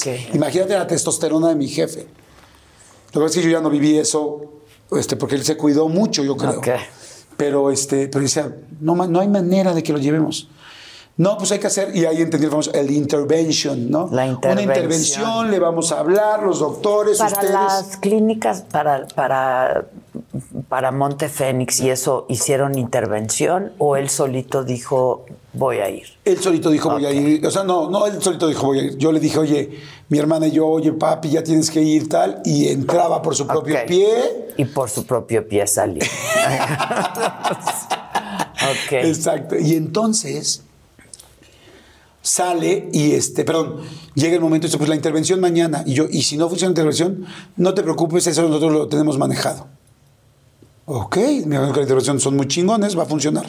Llegamos a la intervención, hablamos con él, lo sentamos, tal, porque digo, una cosa es que no tuviera corta, que no tuviera memoria a corto plazo, y otra no cosa es que estuviera, que o sea, era completamente consciente. Alucinante. Sí, o sea, 100% consciente de todo. Cuando le dicen, te vas a tener que ir a un, a un pediátrico, ojalá un pediátrico. Psiquiátrico, uf, No hay manera, están como creen. A mí yo quiero ir a mi casa, quiero hacerme de comer, quiero tal. A mí todos ustedes van y chingan a su madre. Así, ¿eh? Porque así era mi papá. Olvídenlo, tal, tal. Mis hijos que no chinguen a su madre, pero ustedes sí, tal. Nos vamos todos, gracias. Mi amor, mijito, vámonos. Vámonos, Jordi. Vámonos, Heidi. Y nosotros así de. Pa, no, es que tienes que entenderme. No, no, es que no, no, no. Vámonos ya, ya déjense de payasadas con esas personas, esos cuates no saben. Vámonos.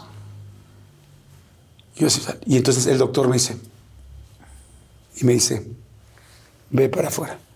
Volteo para afuera y veo afuera de la oficina del lugar una ambulancia blanca con seis personas de blanco. Ay, Dije, no. chinga, tú". no, no, no. Dije, no, por favor, no. Te suplico esto, sí, no, Dios mío, no. Yo no lo puedo ver, ni por- vivir, ni nada. Dije, ya, no, ya hemos pasado mucho, o sea, neta, esto sí no. Me dicen, y me dice el doctor, y me dice, o sea, es como, es, por, me dice, ¿es esto o...? Y bueno, mi hermana y yo nos volteamos a ver tal. Entonces le digo, papi, por favor, te lo suplico, te lo suplico, papi, vamos, por favor, tal. No, no, no hay manera, no, ¿cómo crees? Tal, tal, vámonos, mijito, vámonos, mi amor. Y yo.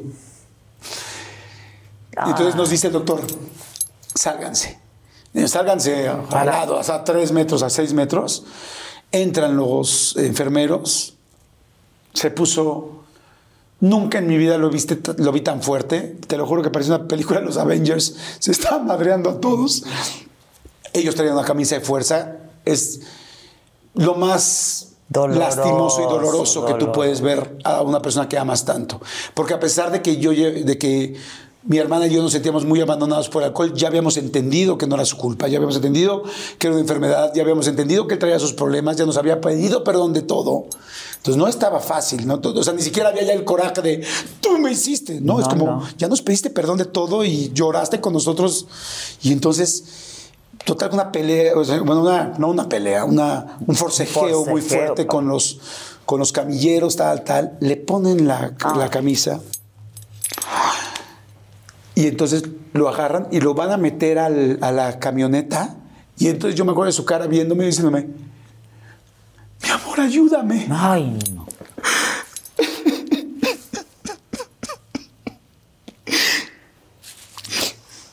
Y le digo, no puedo. O sea, le digo, papá, no, gracias. Le digo, papá, no puedo. O sea, le digo, papito, por favor, entiéndenos. Mi hermana llorando. Yo todavía no lloraba, pero ya estaba así. Y nos dicen los doctores, váyanse, o sea, sálganse. O sea, sálganse de aquí, de donde está la camioneta, ¿no? Que ya no los vean. O sea, es que yo no los veo y ustedes ya no lo vean. O sea, como que no es tan chingón que vean esto, ¿no? Entonces, él, este. Pero sabes que es muy chistoso, o muy fuerte más bien, ver a tu papá tan agresivo, con una rabia y una fuerza, fuerza. impresionante, y de repente romper esa rabia, conectar con los ojos contigo y verlo completamente tierno en ayúdame, Vulnerable, ayúdame. ayúdame. Entonces, fue muy fuerte. Se subió al. Se, lo subieron a la camioneta. Evidentemente lo tuvimos que seguir porque teníamos que hacer el registro y la, en, el, en, el, en, el, en el psiquiátrico. Ahí sí me salté llorando como loco. Ha sido de los dos momentos más duros que he tenido en mi vida. Y vaya que iba a pasar lo de la muerte de mi mamá y tal, pero ese fue tremendo. Llegamos al psiquiátrico, además a mí me da pavor, ¿no? Decían las revistas. Las revistas, ya estoy viendo la próxima semana, porque además el, el- este Ah, hospital. porque eras público. es- este hospital es público y lamentablemente yo también. Entonces yo dije, ya estoy viendo las revistas, buscando la peor foto de mi papá, poniendo el papá de Jordi en un psiquiátrico, en un loquero, o sea, para no hacerte larga la historia, porque este entró, fue muy fuerte. eh, le- las pruebas de cuando entras a un psiquiátrico de cómo se llama usted, cuándo nació, qué hizo hace cinco minutos, qué desayunó, y ver que tu papá no puede contestar, bueno, que tu familiar Sí, no sí, puede sí. contestar eso, es tremendo. Te convences que dices, pues sí. Este, entró, la gente eh, es tremendo, porque te das cuenta que en muchos de estos hospitales entendía mucha gente, porque la verdad, ahí era todo, todo era dinero. ¿Quieres que le laven la ropa? Esto. ¿Quieres que lo saquen a pasear? Tal. Cuesta tanto. Entonces dije, wow.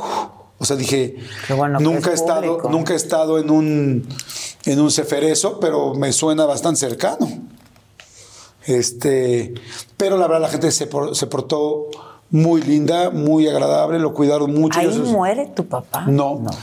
este, sale de ahí como a los 3, 4 meses. Jamás hubo una publicación en ninguna revista. Yo creo que era imposible que no se dieran cuenta. Pero fueron- creo que más bien me respetaron. fueron respetuosos. Creo que me respetaron, lo cual agradecí muchísimo. No tanto por mí, sino por mi papá. Sí, claro. Y cuando salió, salió, yo supliqué que le pusieran una sombra. Una sombra se le llama a estas personas que lo siguen para que, Que no sí, tome. Yo dije, ya por favor que no vuelva a tomar. Estuvo cuatro meses muy bien, fue mejorando, lo trataron muy bien, muy buen. A excepción de que todo era, si la lavada Todo de ropa, cuesta, todo, todo lo demás, el servicio fue muy bueno. Un gran servicio, la gente se portó increíble conmigo, con él, con mis hijos. Y no solo conmigo, yo veía que también se portaban bien con las demás personas. Y eso me daba como mucho gusto, ¿no?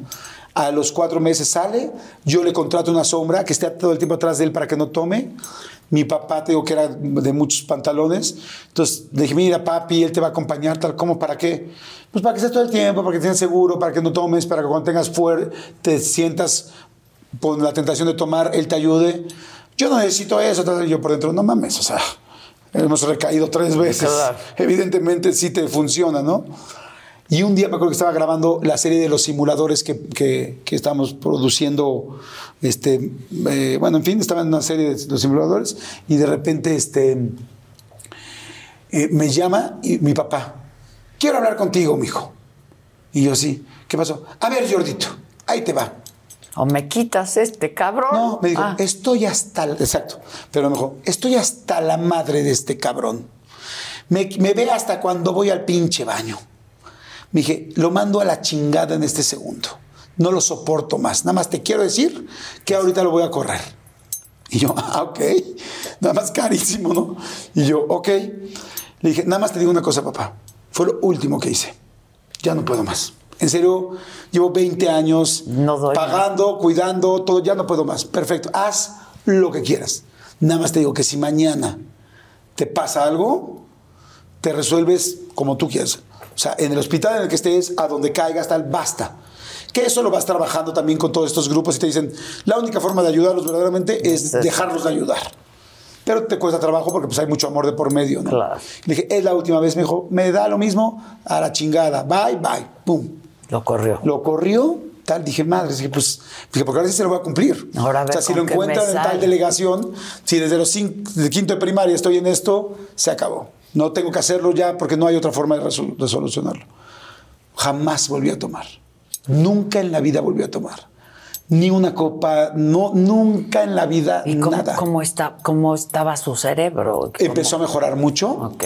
Este vivió 10 años más, recuperamos el tiempo perdido increíble, recuperé a mi papá. Como que yo dije, papá, es que. Supiste lo que era Sí, tener- nos íbamos a comer tacos los domingos, a platicar, nos reíamos, me daba consejos. Siempre yo llegaba, ay papá, es que voy a empezar, voy a sacar un libro, pero este libro me da mucha preocupación porque igual y ahora es de adultos, igual y la gente no me cree. Claro que sí, tú puedes, siempre has sido un chingón, desde chavito has podido, tú puedes todo lo que quieras, nada más piénsalo, lo, lo vas, a, lo vas a lograr. Y yo así de, gracias, pa, padrísimo, padrísimo. Y lo único que sí es que me decían, quiero ir a, este, eh, quiero ir a la- al- perdón, al mar, quiero ir al mar. Y yo sí, porque él, él creció mucho tiempo en Tuxpan, Veracruz. Ah. Entonces amaba el mar y pescar y sacaba langostinos de abajo de las piedras. Todo lo que yo no hago, él era Yumanji, ¿no? Y entonces, este, ah, era padrísimo. Y me dijo durante esos 10 años, quiero ir al mar. Y yo, pues órale, vamos este fin de semana. No, sabes que este fin de semana no puedo. Y yo, por, tengo que lavar ropa. Y yo, ok, bueno, ok. En medio de esto, hubo una vez que yo lo llevé a Valle Bravo y me dijeron, tienes que tener mucho cuidado porque él sí empezó a perder su memoria a corto plazo muy fuerte, como unos principios de Alzheimer. Ok. Entonces me dijeron, cuando tú, una persona que tiene principios de Alzheimer, lo sacas de su Entorno. entorno, le mueves todo Lo y se pone muy mal. Entonces, tanto me había dicho Valle Bravo, hija, yo lo quiero llevar a Valle Bravo un día, lo llevé, se puso súper mal, y hace cuenta que regresó el señor de cuando yo estaba en quinto de primaria, me gritó horrible metal enfrente de mis hijos. Entonces yo dije, tranquilo, el enfermo es él, el sano eres tú, el enfermo es él, el sano eres tú, cabrón, aguanta, no le digas nada. Le dije, papito, tranquilo, te regreso hoy a tu casa. No, regresa. Sí, dije, ya me lo dijeron, tal. Entonces cuando me decía, quiero ir al mar, yo decía, puta, qué albur. Sí, sí, sí. O sea, es como si en un día en Valle de Bravo se puso así, ahora vete al mar. Y dije, no. Hasta que llegó el momento que este, un día le digo, oye, quiero ir al mar. Y yo, sí, sí, pa, sí, este fin, si quieres. Este, yo dije, ahorita me va a decir que tiene que, que colgar la ropa o, o que va a dejar tres huevos hirviendo y que no puede. Y le digo, sí, le digo, si quieres fin, me dice, ok, ¿a qué hora pasas por mí? Anda. Dije, ay, cabrón.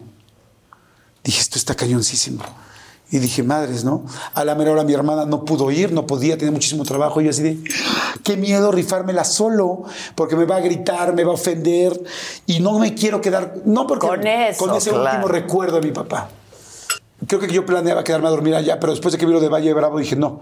Entonces dije, paso muy temprano, 7 de la mañana, porque me dijo, no, mijito, no se puede. Y yo, ¿cómo? Si es que yo desayuno a las 9. Ah, Y yo, ah, ok. Ok. Entonces paso nueve y media por ti. Sí, perfecto.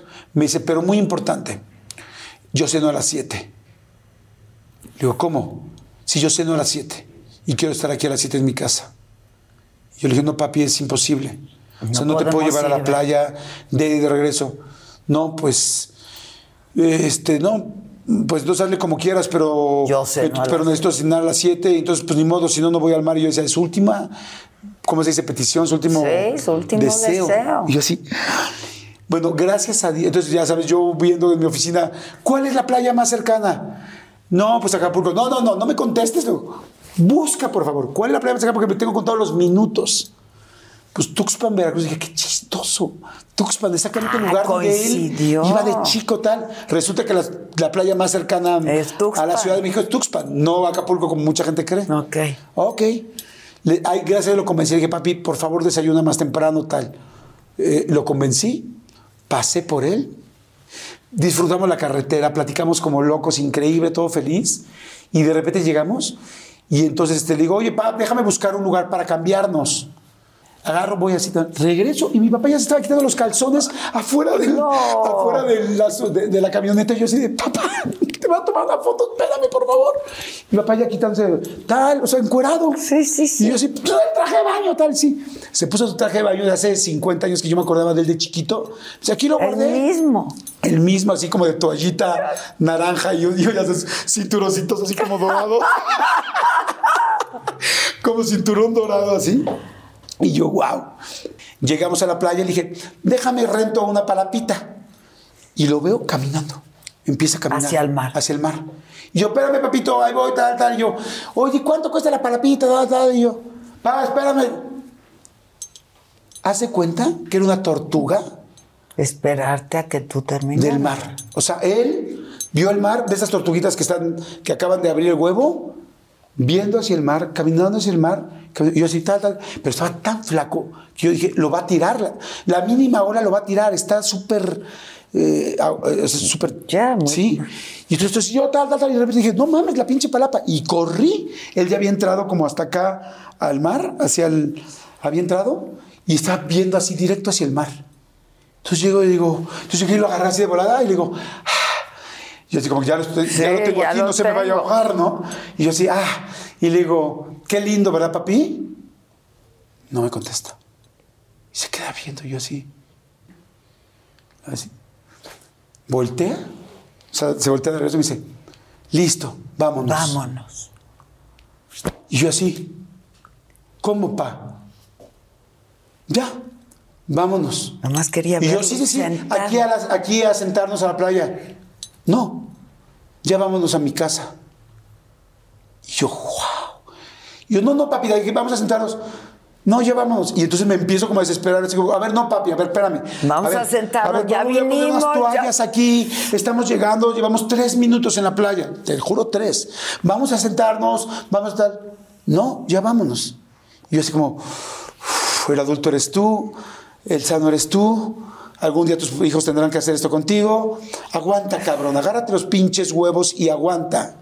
Si él quiere regresarse ya, pues ya te regresas. Y yo así. Pero dije, no manches, no.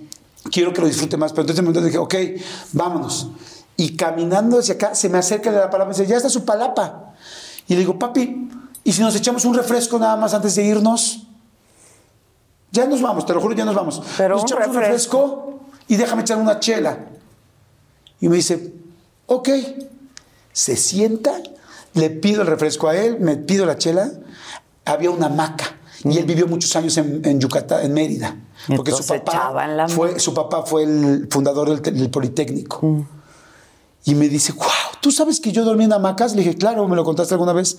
Se acostó en la hamaca y me dice, nunca creí volver a estar en una hamaca.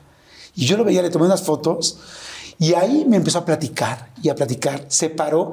No estuvimos mucho, pero sí una hora y media con una de las mejores pláticas que he en mi vida. Platicamos de sexo, de sus chavas, de cosas, de tal. Hace cuenta que se abrió su mente y hace cuenta que él sabía que era nuestra última vez juntos, nuestro último viaje juntos, pero no fue la última vez. Y este, la pasamos increíble. A la hora me dijo, ya me quiero ir. Le dije, claro que sí. ¿Quieres que te sirva tus cangrejos moros? Ay, eso sí, porque amaba eso. Digo, perfecto. Nos sentamos. Llega y digo, ¿me das unos unas patas de cangrejo moro, tal, tal? Porque amaba eso. Y me dice, no, ya no hay. Yo, ¿cómo que ya no hay? Es que no es temporada. Yo, no mames, por favor, te lo suplico. Y me dice el mesero, no, no hay. Me dice, solo había una orden y ya la pidió la cabrón. Digo, ¿te puedo pedir un favor? Me dice, sí. Digo, te lo juro que es una muy buena propina. Puedes buscar en la basura y saca de la basura las patas que hayan dejado y sírvele dos a mi papá. Aunque sea dos, te lo suplico.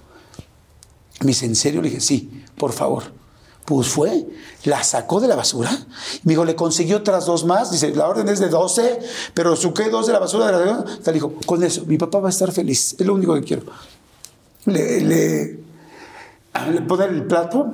y mi papá, ¡Ay, cangrejo moro! Yo, Ah, bueno, lo impactante de todo este asunto, llegamos a cenar a su casa a las 6.55. no, bravo, bravo. ¿Y te quedaste a cenar con él o ya lo dejaste? No, ya lo dejé. Ok. Yo también necesitaba ya. Sí, ya, ya, ya, todo, sí.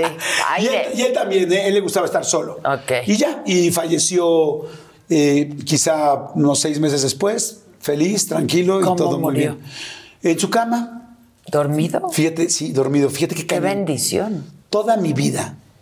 Yo en uno de mis libros pongo una frase que dice que el 95% de las cosas que te preocupan jamás van a pasar.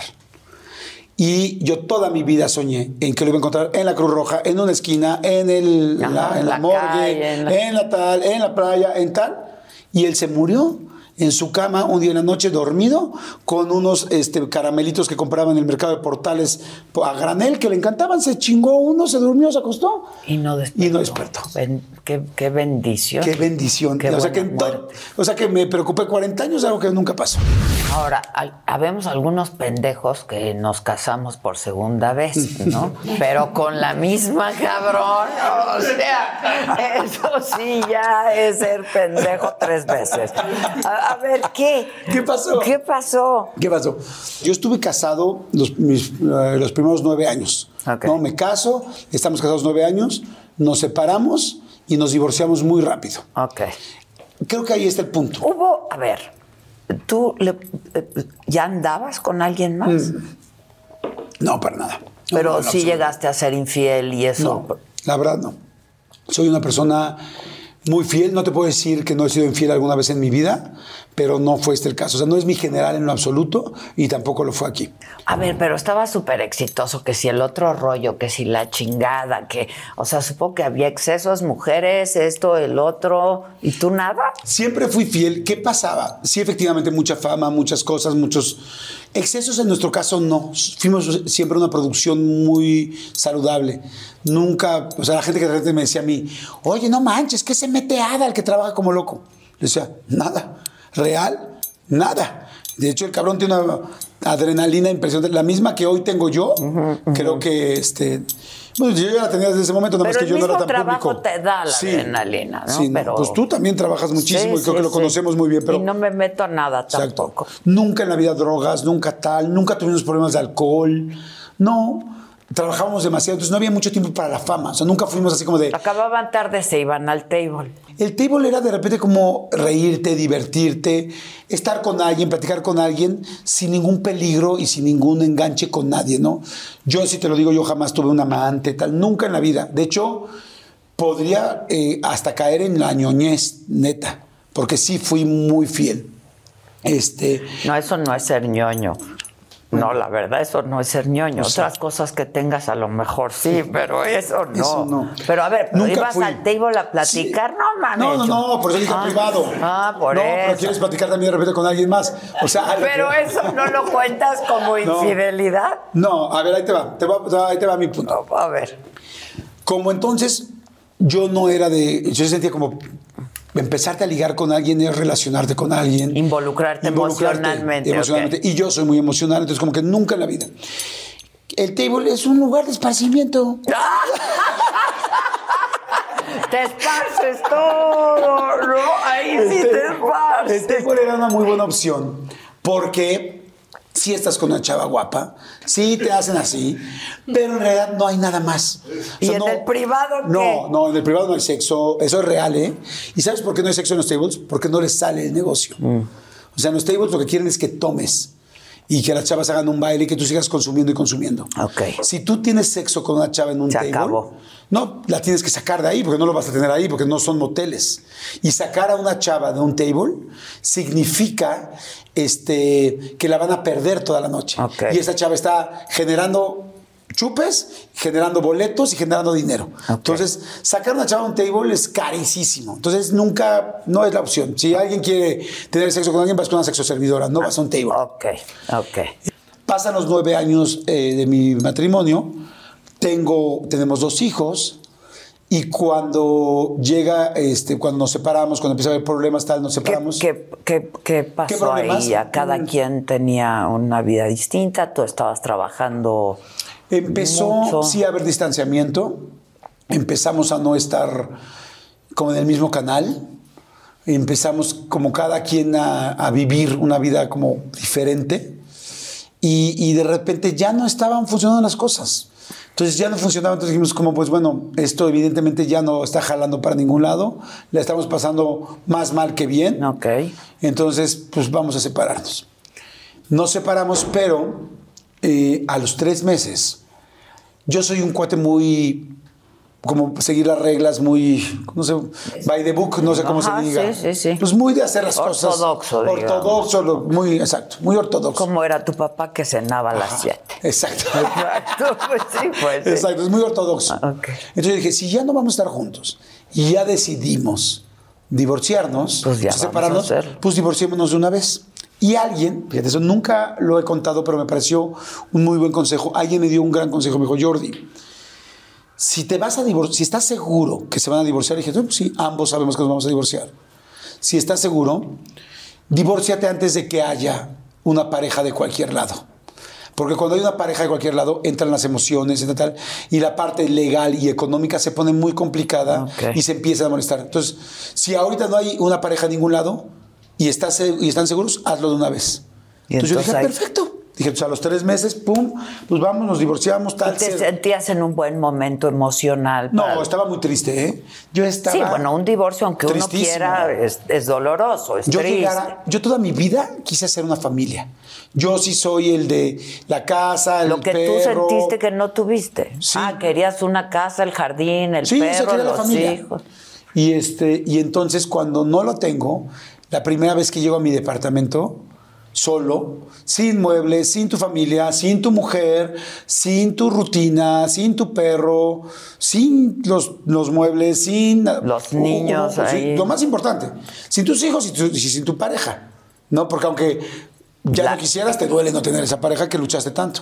Me acuerdo de una noche, eh, ahí la verdad Adal se portó increíble. Me acuerdo la primera noche que llegué solo a mi departamento, que además, no digo estúpidamente, pero bueno, eh, erróneamente me renté un departamento, un loft gigantesco, precioso en Santa Fe, que dije, güey, pues dije, pues si voy a ser No soltero, voy a ser soltero bien. Me duró 15 pinches días.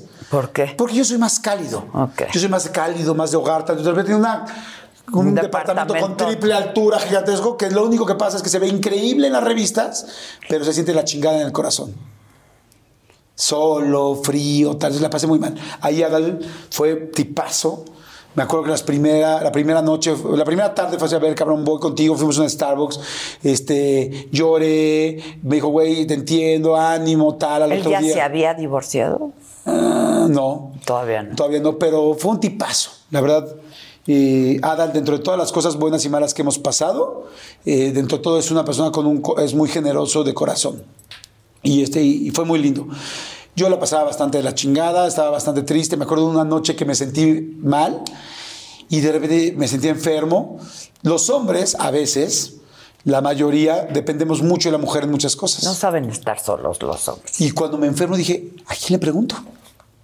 O sea, ¿qué hago cuando estoy enfermo? Si eso me ayudaba mi esposa a, a resolver. No, no sé qué tomar, no sé qué hacer, no sé qué tal. Dije, pues un té, ¿no? Todas las mamás y esposas te dan un té. un- o un consomé. No. Entonces, bajo por el té y me doy cuenta, ay, no tengo este, La- té de manzanilla. Y bueno, ay, no tengo taza.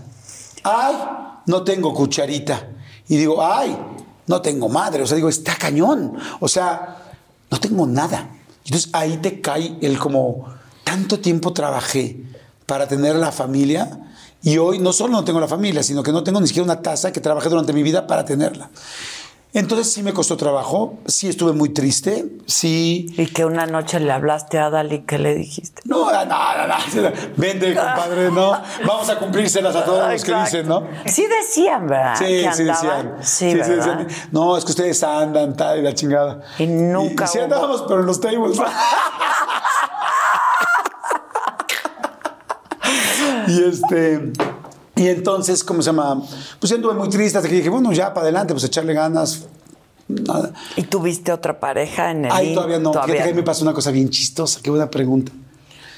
Yo en ese momento, por todo lo que había vivido antes, evidentemente sabía que tenía problemas de codependencia. Y yo ya había ido a un grupo de codependencia, ¿no?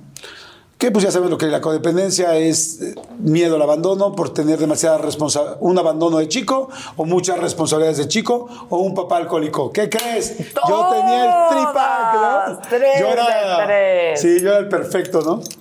Y entonces me acuerdo que cuando yo me separo, había una chava que me gustaba mucho, una mujer muy, muy, muy guapa, y yo iba a salir con ella el jueves. Ok. Siempre he tenido debilidad por las mujeres muy guapas. Por eso vas a ver que me voy acercando poco a poco. Muchas gracias, George. Salud. Salud. Salud. Y entonces, este, yo estaba muy eh, emocionado que ese jueves iba a ir a cenar con ella. Y entonces, este, acabo mi, esa semana que estaba terrible, tronadísimo, voy a mi sesión de codependencia y salgo y entonces este, se acerca una persona que me escuchó hablar en la, en la sesión y me dice, oye, ¿cómo estás? Bien, bien, bien. Me dice, ¿cómo andas? Le digo, no, pues la neta, perdón, ¿cómo estás? Muy tronado.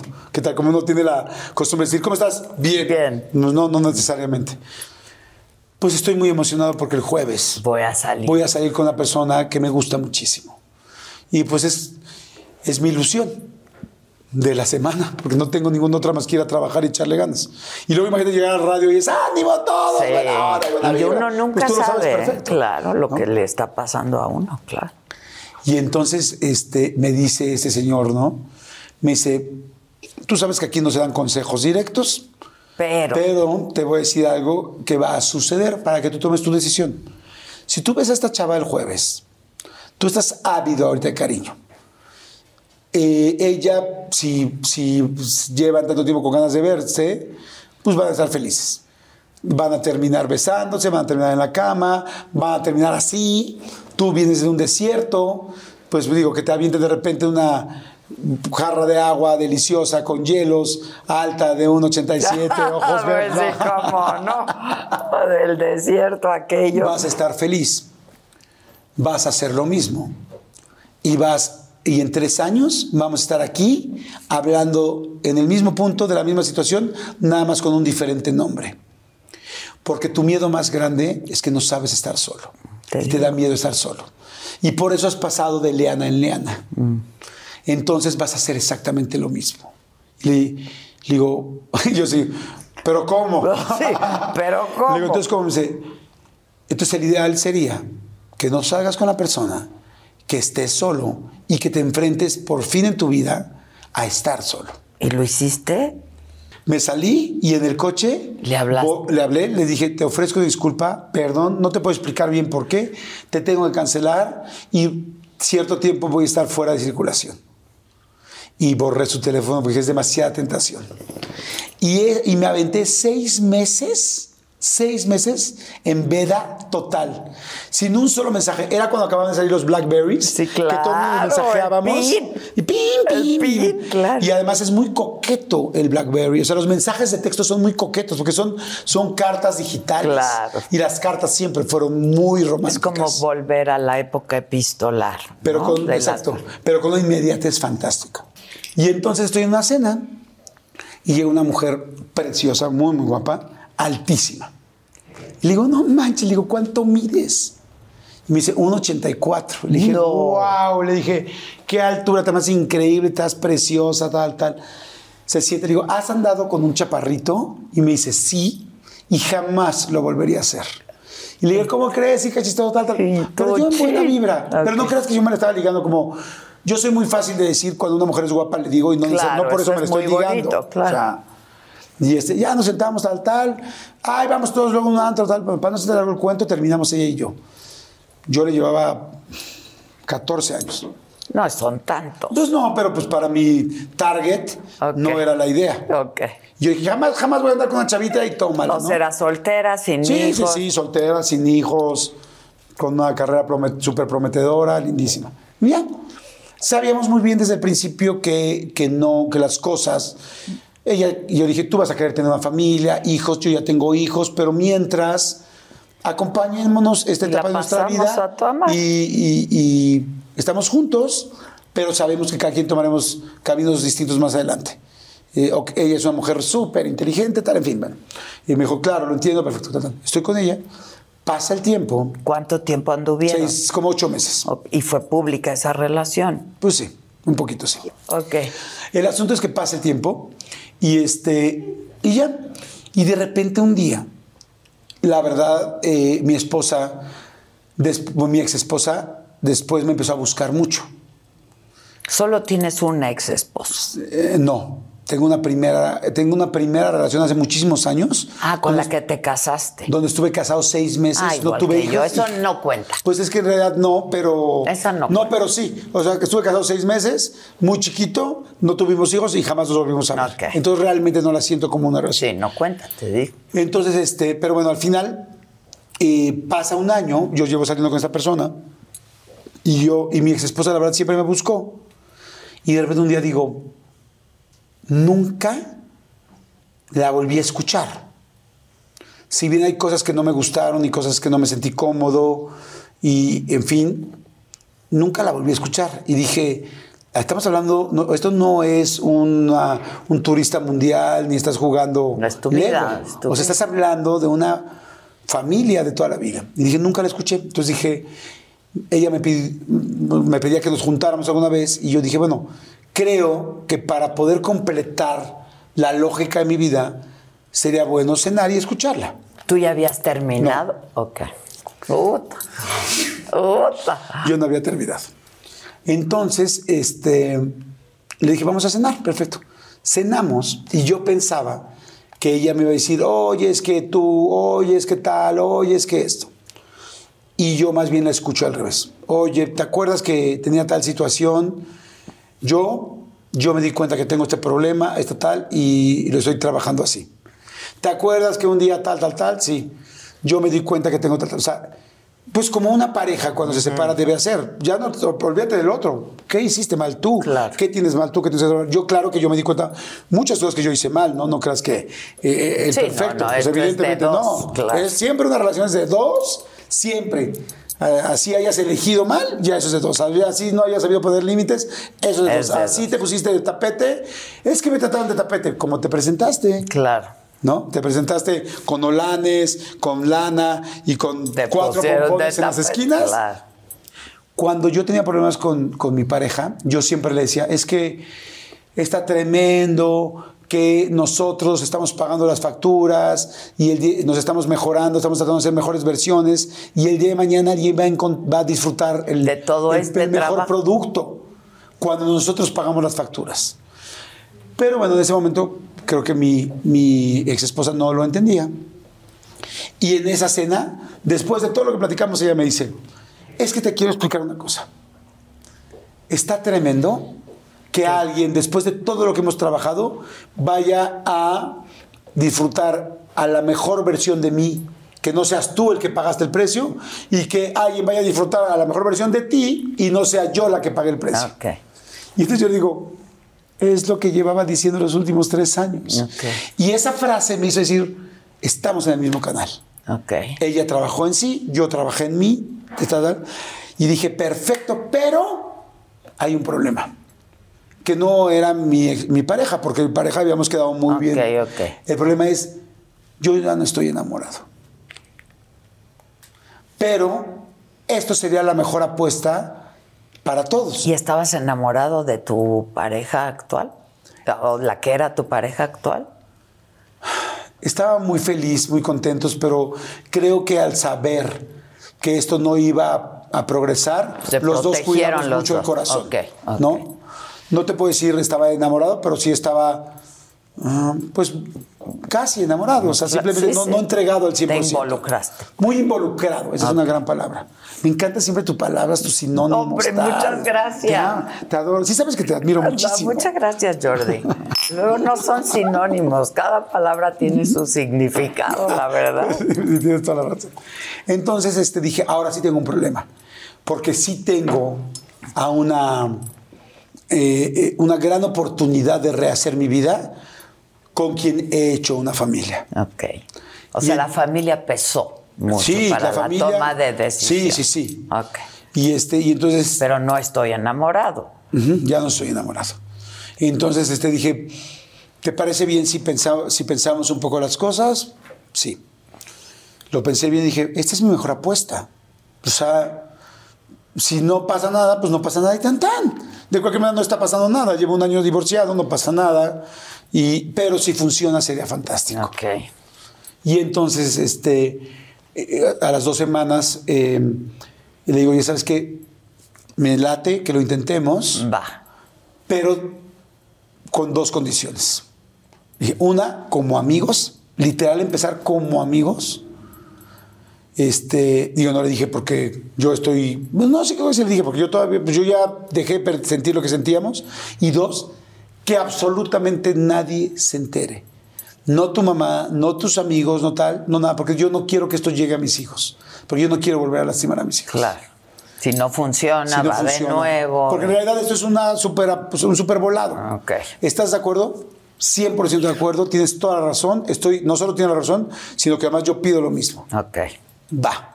Y empezamos a ser como amigos. Evidentemente tuve que hablar con mi novia. Y le dijiste, quiero intentar. Ajá, le dije, quiero intentarlo. Como te lo dije desde el principio, una mujer extremadamente inteligente. Eh, la edad, su edad no tenía nada que ver con su madurez. Y me dijo, te entiendo perfecto. Este, yo sabía que esto podía ocurrir en algún momento.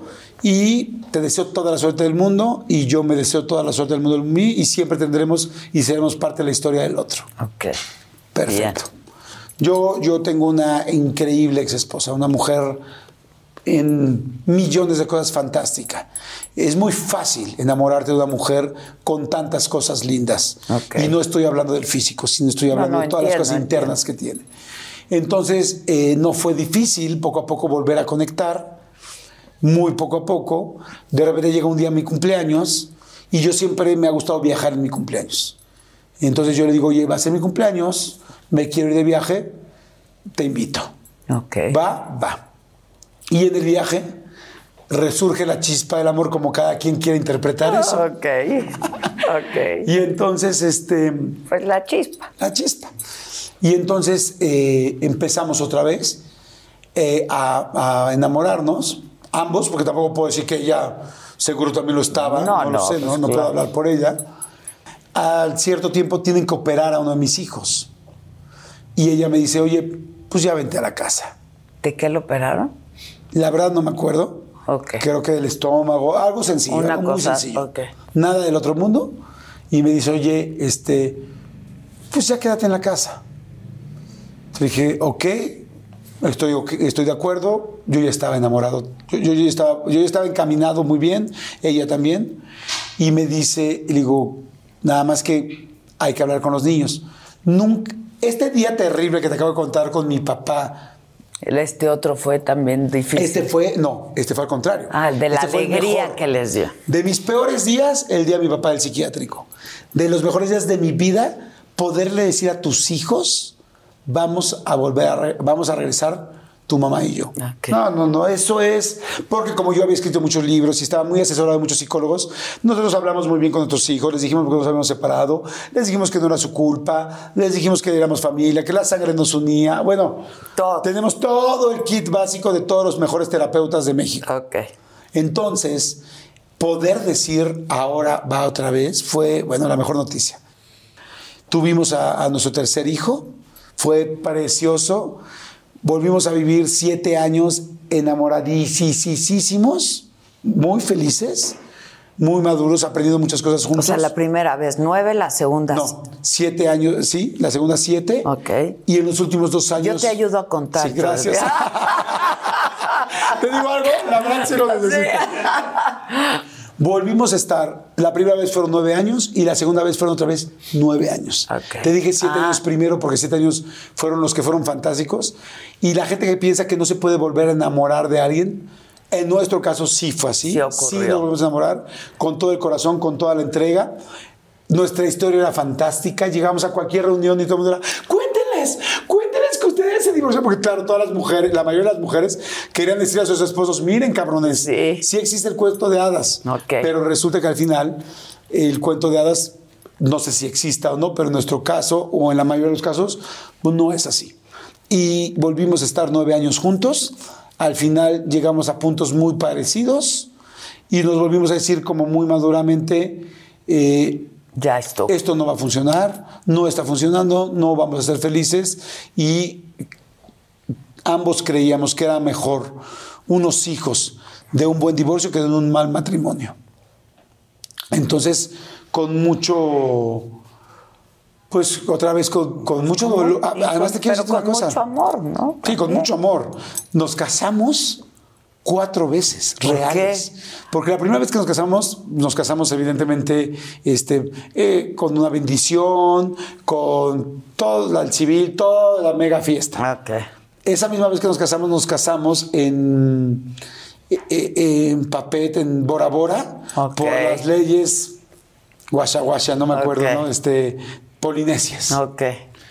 Y cuando nos volvimos a casar, cuando nos volvimos, cuando regresamos, Se volvieron. sí, este, porque yo decía, e- ella me decía, oye, sería lindo volvernos a casar. Y sinceramente fuimos tan buenos ambos, porque ella fue siempre una hiperdama conmigo y yo la verdad siempre fui un caballero con ella. Nunca tuvimos un problema en lo económico, nunca tuvimos un problema de enojos, nunca, bueno, de enojos sí, pero nunca tuvimos un problema de, de, agresiones, nunca. Yo, mi abogada, la escogí porque una abogada famosa, remísima con los casos más cabrones de México, De que seguramente la conoces. ¿Y sabes por qué la escogí a ella? Porque cuando hablé con ella, ella defendía los derechos de la mujer. Dije, a ti te Eh, quiero. Ok. Porque yo no quiero picarme con una persona con la que he vivido tan feliz. Claro. Ni la voy a Y es la lastimar. mamá de mis hijos. Y ella nunca en la vida hizo un medio problema con divorcio, ni yo. Ok. Y entonces la segunda vez, cuando ella me dice, oye, pues estaría lindo casarnos, dije, claro, porque yo ya sabía, fíjate, que pasara lo que pasara. Tú sabes de quién te casas, todo el mundo sabe esa frase, ¿no? Sabes de quién te casas, pero no sabes de quién te divorcias. Sí, ya se las comenté. Se las compartí hace rato que fuiste a hacer pipí. Nosotros sí sabíamos de quién nos habíamos divorciado. ok. Entonces, como ambos fuimos tan derechos, dije, yo, pase lo que pase en esta segunda vuelta, yo nunca voy a dejar mal a la mamá de mis hijos. Y yo sé que ella nunca va a dejar mal a mí como el papá de sus hijos. Entonces, este, yo escogí, yo- entonces yo dije, claro. Y además, como yo tuve, iba a tener a mi tercer hijo, dije, yo no quiero que mi tercer hijo se sienta, aunque legalmente no hay ninguna Claro. disparidad, mientras tú reconoces a tu hijo, Sí, claro. yo dije, yo quiero que mi tercer hijo Esté dentro está de- dentro idéntico de mis otros dos. Entonces nos volvimos a casar en una ceremonia muy linda en el jardín de nuestra casa con 12, no sé, 18 personas. Ok. Y dijimos, más cercanos, solo familia, porque tenemos tantos amigos que invitar a uno sería quedar mal con 400. Entonces dijimos, solo familia. Nos volvimos a casar y luego nos fuimos con los amigos a casarnos a Las Vegas. Ándale. Y nos casamos en Las Vegas. y todo. Pues entonces te ayudo Cuatro a veces. contar. Sí. Pues, Sí, pues ya que nos casamos cuatro veces. Por el civil, luego la religiosa, luego Bora Bora, luego otra vez, ¿no? Y luego con en Las Vegas van cinco. Sí. Cinco. No, cuatro, no. La normal. No, porque la civil. Ah, bueno, luego sí. la religiosa. Ah, bueno, sí. Pues, pues, bueno, sí. Sí, sí. Pero como fue el mismo día, pues, Ah, como, como ok, que- ok. Sí, esa es una sola. Te la valgo, Oye, te y la bueno, y al final nos separamos, ¿Cuánto tiempo hace de esto? nos, nos divorciamos, nos separamos hace cuatro años. Ok. Nos divorciamos, ah, no sé hace cuánto, quizás hace tres. Tenemos una excelente relación. ¿Y tienes pareja ahora? No, en este momento no. Pero tuviste. Sí, sí ya. tuve. Sí, ya tuve. Larga relación. Sí, larga, casi dos años. Excelente relación también. Una mujer preciosa, linda, la cual Y terminaron crecí por- muchísimo. Terminamos porque no íbamos para el mismo camino. Ok. Pero ¿Cuál es tu camino? A propósito de todo esto, cabrón. Mi camino es eh, tener una pareja. Qué buena pregunta. Por eso eres Adela Micha. mi, mi- mi camino es tener una pareja, ser muy cercano, cuidarnos mutuamente. Me encantaría vivir junto con mi pareja. No tendría hijos, ya me hice la vasectomía. Casarme o no casarme no sería un problema. Preferiría no, porque siento que, que cuando no te casas trabajas más por la pareja. Pero si para mi siguiente pareja es importante casarme, no Lo tendría problema. Este, eh, me gustaría eh, acompañarnos mucho, crecer juntos, eh, ya no volver a ser el rescatador de nadie, sino más bien acompañarnos juntos. Mira, yo soy muy bueno para mi trabajo. Yo soy muy bueno para mis hijos. Yo soy muy bueno para mi pareja. Yo lo que ahora estoy trabajando es aprender a ser muy bueno para mí. Ok. O sea, porque luego me olvido de mí. Sí, es- no- nos pasa eso luego mucho, por ejemplo, a las mujeres, a las madres, ¿sabes? Que te dejas hasta, hasta el final. Ahora, el asunto de Palazuelos, que fue un escándalo brutal, ¿no? Y que de ahí, pues, empezaron a decir un montón de cosas, y el asunto de Luis de Llano. ¿Qué pasa? Porque sí sé de tu dedicación, sé el esfuerzo que representa entrevistar, yo lo vengo haciendo hace muchos años, estudias al entrevistado, ¿no? Pero también, pues, pasan cosas. Este, de eso se trata una buena entrevista, donde Claro. no hay nada preparado, este, conoces a tu entrevistado, pues de, de- de- de cosas que has oído, a lo mejor no lo conoces personalmente. En el caso tuyo, pues buena parte de tus entrevistados pues son amigos o compañeros o colegas, ¿no? O se han visto en algún momento. ¿Qué pasó en esos dos momentos, Jordi, que, que fueron difíciles Sí, para ti? Muy difícil. Mira, a veces me meto tanto en la entrevista que a veces me convierto también en espectador. Ok. Y con lo de Palazuelos, cuando él me cuenta esta situación de que pues hubo una balacera y que tal, y que murieron dos, dijeron. Sí. Ya, ya no me quiero equivocar en nada, que murió una o dos personas, no recuerdo bien. Eh, pero la verdad me ganó la incredulidad de que él lo estuviera contando tan fresco. Ok. O sea, me volví en espectador, así como decía, ¿cómo, está ¿Cómo me contando está diciendo esto, esto? tan sencillo sin caer en la responsabilidad del momento? Ok. ¿no? Y no creas que solamente por, ay, eh, nos va a ir muy bien en esta entrevista o esto va a ser increíble, porque también lo pienso, soy productor igual que tú. Sí, o sea, claro, estoy pensando en- en... varias líneas. Sí, ¿no? lo entiendo, lo entiendo. Pero- que, que- que- que le llama la atención a la gente, que entretiene, que le gusta, que lo mueve, que lo toca, todo eso sí. Ahí mi error es que me convertí completamente en espectador y dije, ¿qué tal? Palazuelos es tan único. Sacamos la entrevista. O sea, tú no caíste en la cuenta de que lo que él te estaba caí diciendo cuenta- era un no, delito. Exactamente. No caí en cuenta de que era tan Hasta serio. cuando se arma el escándalo. Sí, pero te voy a decir algo. Ni yo caí en cuenta, ni la mayoría de la gente cayó en cuenta. Porque yo saco la sacamos la entrevista como equipo y no pasa nada. Pasa un mes, dos meses, tres meses, cinco meses, seis meses, un Hasta que año. se hace candidato. Año y, medio, año y medio. Hasta que se hace candidato. Exacto. Y Y, es donde- todos sabemos que cuando alguien se hace candidato, los otros partidos van a Los buscar buscan. research sea, hasta los huesos, hasta el tuétano de cada quien. ¿Y qué crees? que aquí no hay que hacer un research hasta los tuétanos. Aquí hay que poner el canal de Jordi en un segundo y verlo. Entonces, él se, yo creo, no es que se puso de pechito, él tampoco sabía que iba a ser candidato cuando contó esto. No, ni tampoco se dio cuenta que la cagó diciendo una cosa así. Entonces, cuando sale la entrevista y todo el mundo empieza a hablar de esto, yo digo, en la torre, o sea, es como, no era mi intención. Cuando me entero que lo bajan de la candidatura, me da mucha pena. Pero yo digo, él lo dijo. Pues sí. O sea, yo no tengo nada que. O sea, yo no hice nada mal. Claro, él- Yo le pregunté. Y también tampoco quería que esto llegara a estas consecuencias, porque yo tampoco sabía que el señor que anuncia caliente o este o hace una serie Sí, con sí, Luis. Miguel, bueno, de, de- de Yo Soy Papi Lord, Su en un año y de él, medio claro. iba a ser candidato a la gobernadura del estado de Quintana Roo. Pues no tenía ni idea. Quizá ni él. Sí, no, ni él, claro. Entonces, que yo te diga, me siento mal, me siento terrible. Me siento mal porque nunca me gusta que un invitado mío tenga un problema por lo que dijo aquí. Ok. Eso, eso no, no me gusta. No le llamé. Y te voy a decir por qué no le llamé. Porque como hay tantos teléfonos intervenidos y hay tantas cosas hoy en día que tú y yo entendemos muy Y bien. luego ya el de candidato. Y pues, dije, al rato yo voy a terminar como, oye, perdón. Dije, no, a ver, perdón de qué, perdón tal. Dije, este es un espacio abierto, él lo dijo, tal. Lo siento mucho, sí, lo siento mucho porque lo quiero, porque es mi amigo, porque me llevo bien. Pero yo no puedo ahorita hablar con él porque tengo que mantener una distancia. Y efectivamente nunca hablamos. Ok. Veo yo al burro Van Rankin un día, porque trabajamos juntos en el mismo salario, y le digo, oye, por favor dile a Roberto que siento mucho lo que pasó Que no era mi intención. que no era mi intención.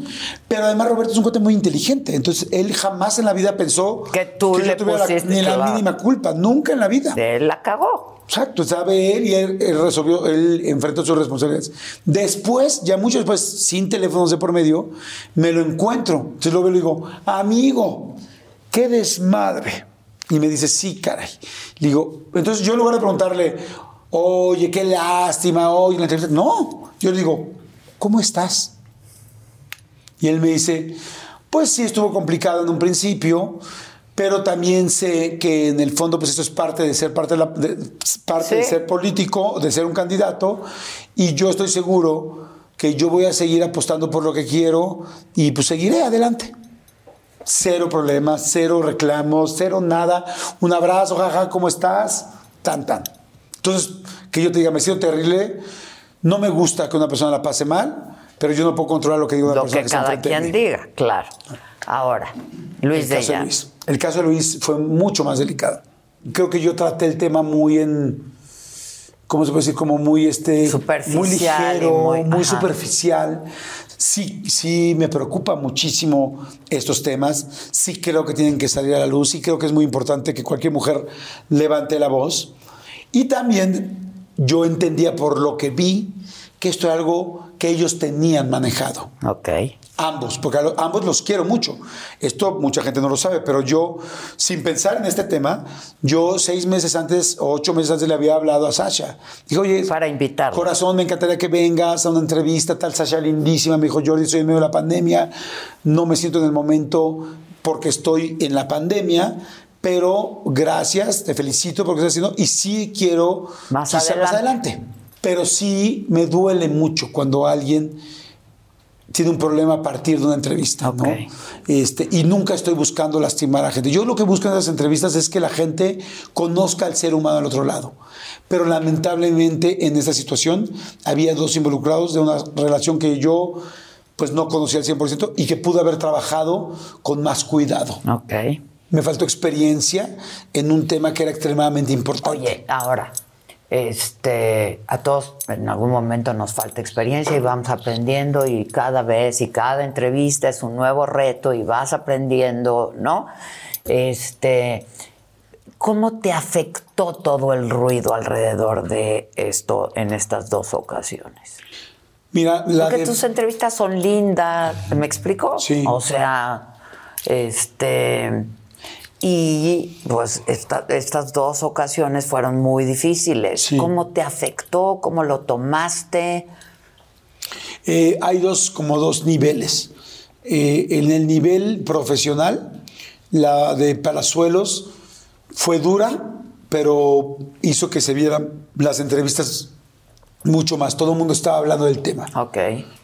Y como vi que a Palazuelos, pues no, a nadie le encanta que lo bajen de una candidatura, pero tampoco fue algo que le cambiara la vida, eh, no me afectó tampoco en lo personal. La otra sí me preocupó mucho. Ok. Me preocupó mucho por ambos lados. Me preocupó en lo, en lo profesional, sí nos afectó. Aunque mucha gente dijo, están en la boca de todos. Digo, yo no quiero estar en la boca de todos porque haya dos A personas costa de, lastimadas. claro. Porque aquí hay dos personas con situaciones Sí, complicadas. sí, sí. O sea, todo a pesar del rating, no. Y yo como soy, menos. Entonces le dije profesionalmente, y sí afecta, sí afecta profesionalmente, sí afecta en que, en que por un momento las cosas están como un poco en el agua, así como que va a pasar. Entonces sí afecta profesionalmente.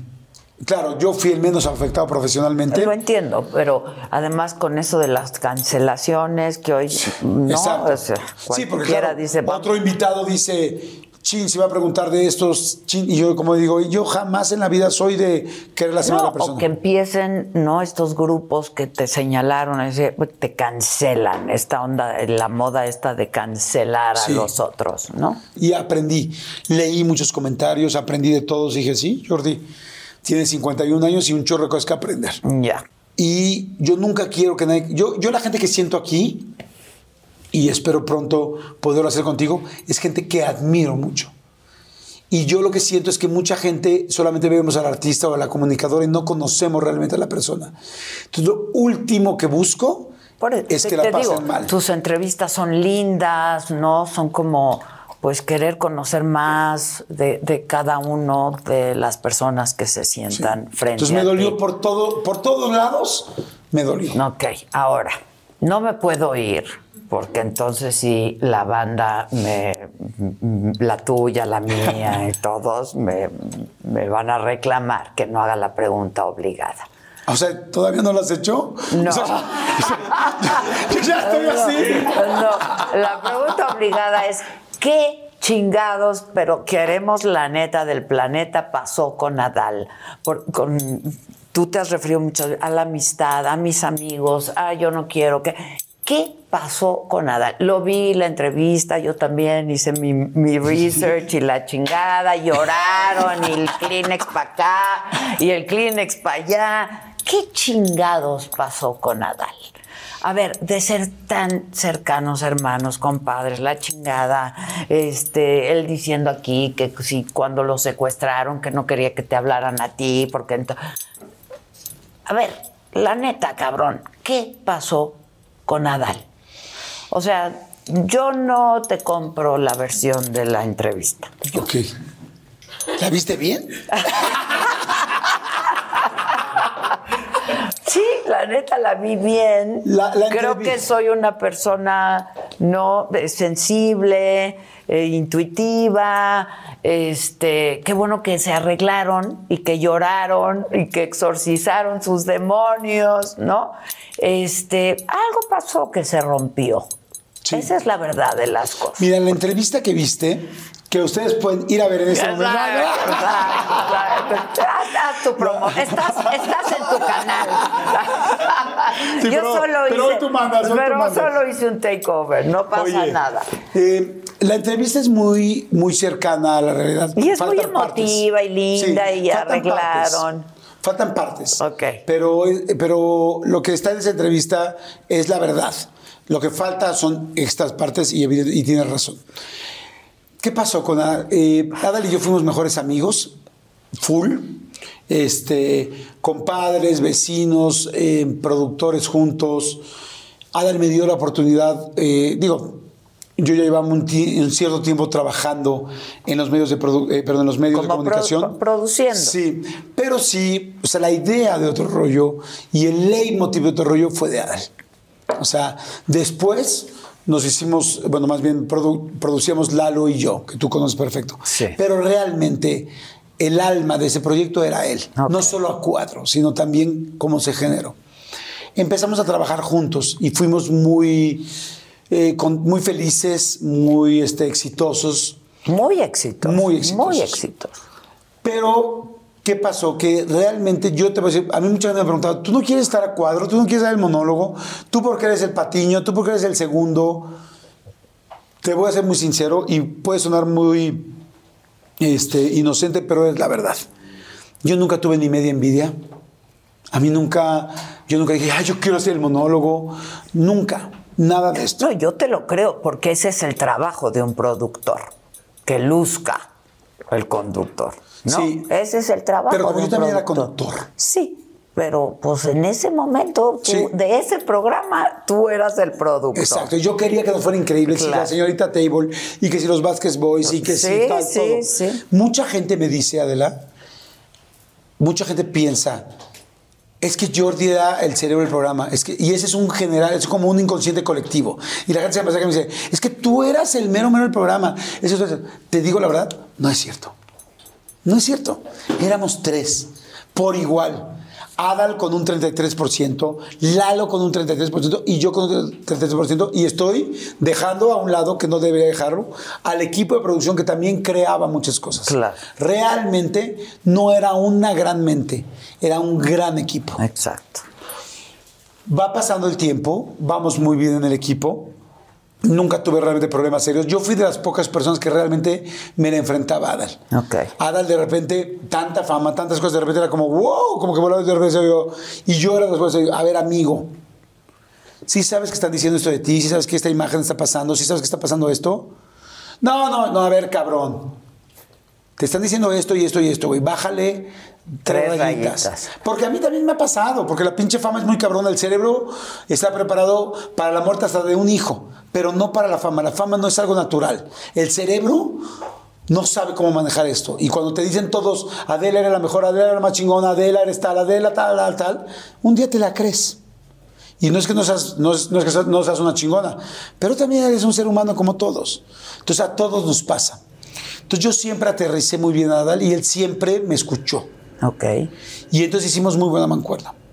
Va pasando el tiempo y este y yo, bueno, como ya todo el mundo sabe, ya para qué lo repito, eh, todo el mundo es que Jordi es el segundo, Jordi es el patiño, yo y tal. Un día decido, güey, voy a echarle ganas porque sí, también quiero hacer mi propio. No me quiero quedar en eso. quiero hacer mi propia carrera como conductor, porque como productor evidentemente lo estoy haciendo. Muchas veces me decían, ¿por qué no te sales de otro rollo?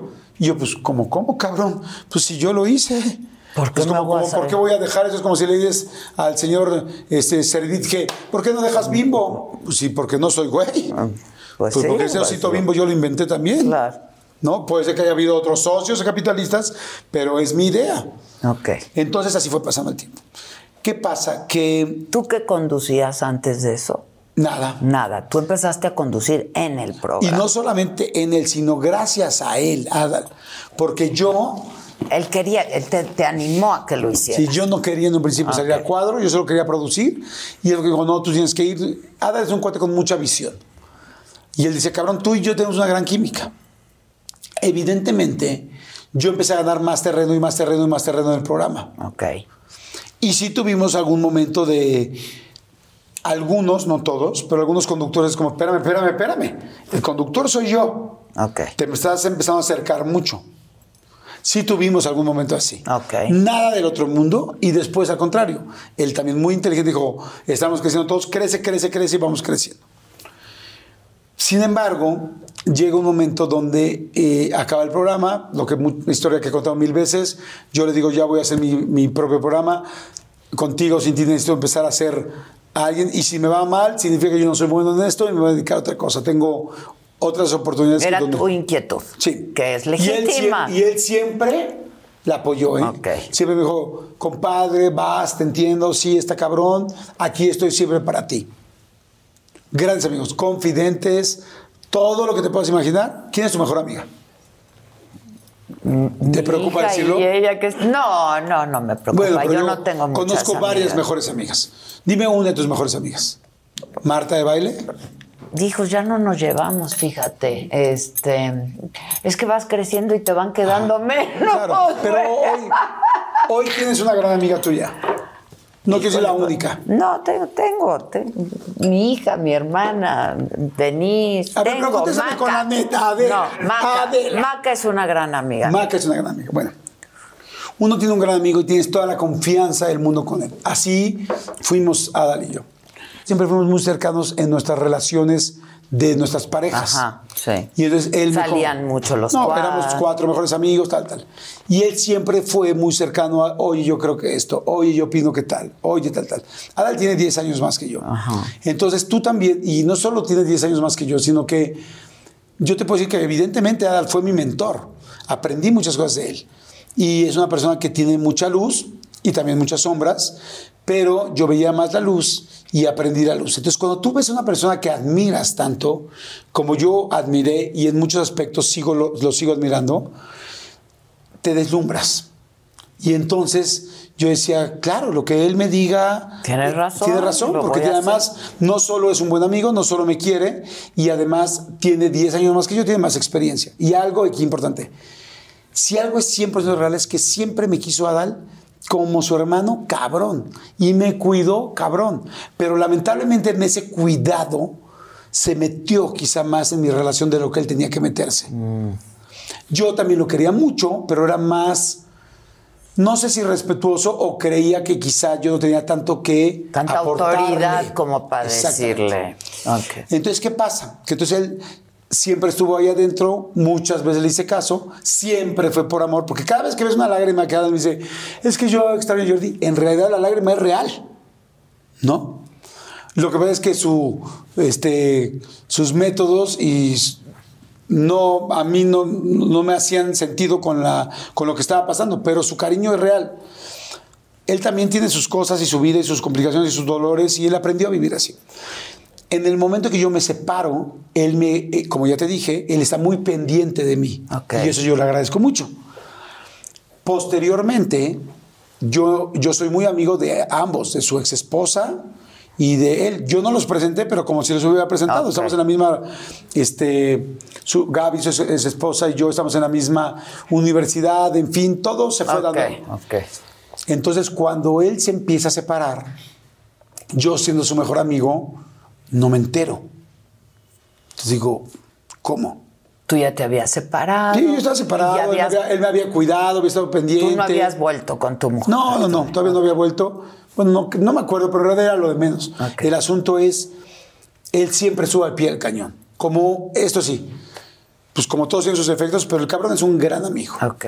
Y estuvo al pendiente. Y de repente yo me entero que está separado. Out of the record, nadie sabe, no los medios, no nadie. Y digo, ¿cómo? Mi mejor amigo se separó y yo no tengo idea.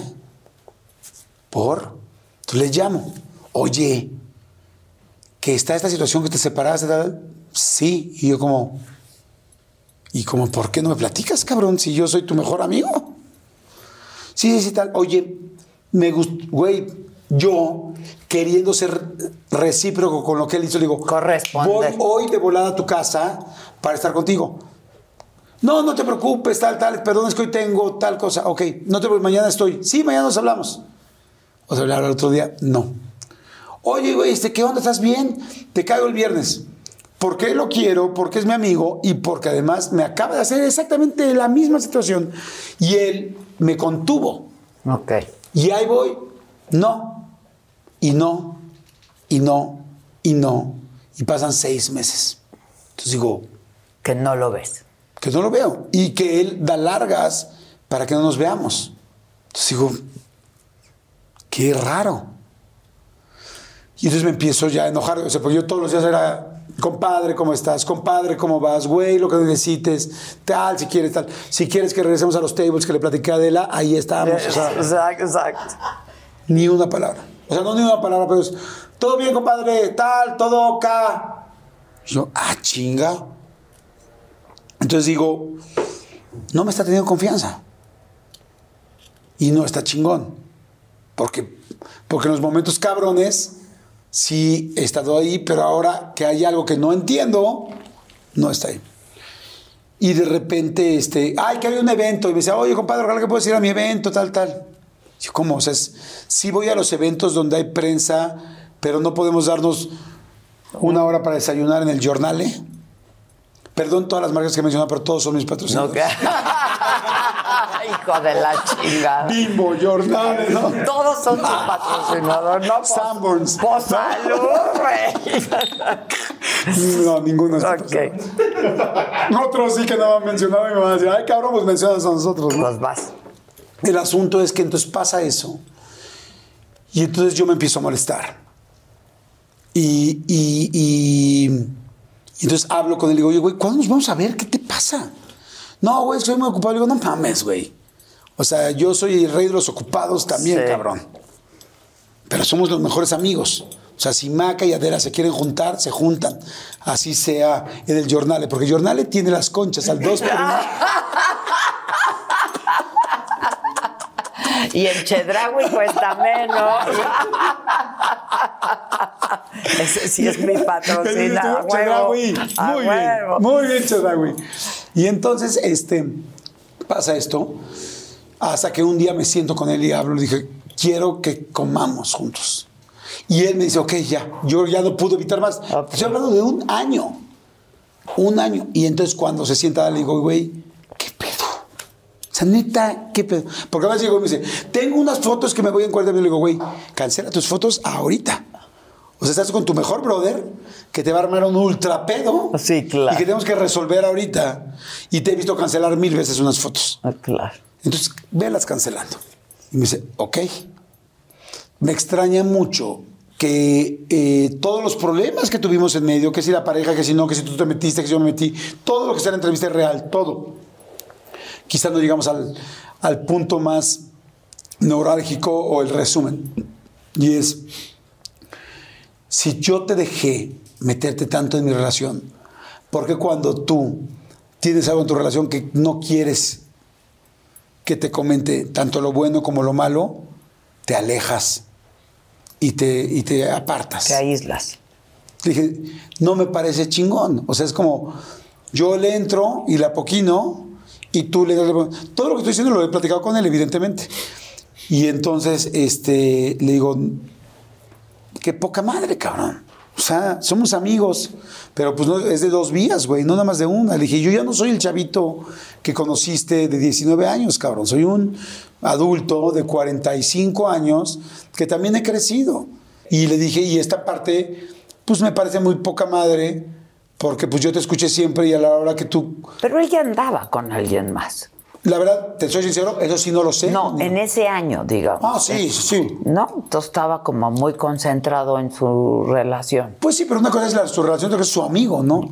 Más bien creo yo que no tenía ganas que alguien le cantara sus verdades. Y como conmigo, él y yo siempre nos las cantamos, pues como que dijo, pues no tengo ganas de que alguien Venga y me venga diga. y me diga. Yo le dije, pues qué poca madre, güey, porque yo sí me soplé todas las tuyas.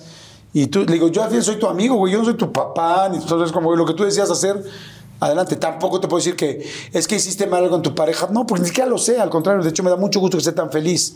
Y yo me sigo llevando muchísimo con su ex esposa. Conozco a su nueva esposa, Carla, conozco a Gaby, conozco a Carla y, a- y lo adoro a él. Pero eso rompió la relación. Entonces le dije, ya no me siento igual. Se rompió. Pues digamos por lo menos que se fracturó suficiente O sea, para no tener la misma amistad digo. que tenemos. O sea, ya no somos mejores amigos, pero sí nos queremos, sí nos Pero hablamos. no se frecuentan. Nos no. frecuentamos muy poco, casi nada. Ok. Pero, y ese día le dije algo. Y creo que también lo dije en la entrevista. No estoy contento con esto, pero somos humanos y todos nos equivocamos. Quizá a propósito, quizá lo hiciste a propósito, quizá no, quizá te diste cuenta, quizá no, no lo sé. Lo único que sí te digo es que la misma amistad no vamos a tener, pero si el día de mañana me necesitas y te estás muriendo en cualquier lugar del mundo, yo voy a estar ahí. Porque hemos sido mejores amigos de la vida, pero hoy no lo somos. La vida va cambiando. También aprendí que la vida da dando vueltas y que no necesariamente sigues coincidiendo de la misma manera con otras personas, pero lo respeto. Le agradezco lo que, lo que me enseñó. Yo estoy a cuadro gracias a él, así de sencillo. Y tengo un chingo de historias increíbles, pero sí fracturó nuestra amistad. Mm, Ya. No es que se hayan metido las parejas. y No, que no, cero, jamás en la vida, nunca. ¿Y ya tienes nuevos mejores amigos o cómo? O, Sí, o tengo- desde ahí ya no tienes. No, tengo amigos de toda mi vida. Eh, tengo, la, tengo la gran fortuna de tener muchos buenos amigos. Este, Maca es una, Marta de Baile es otra.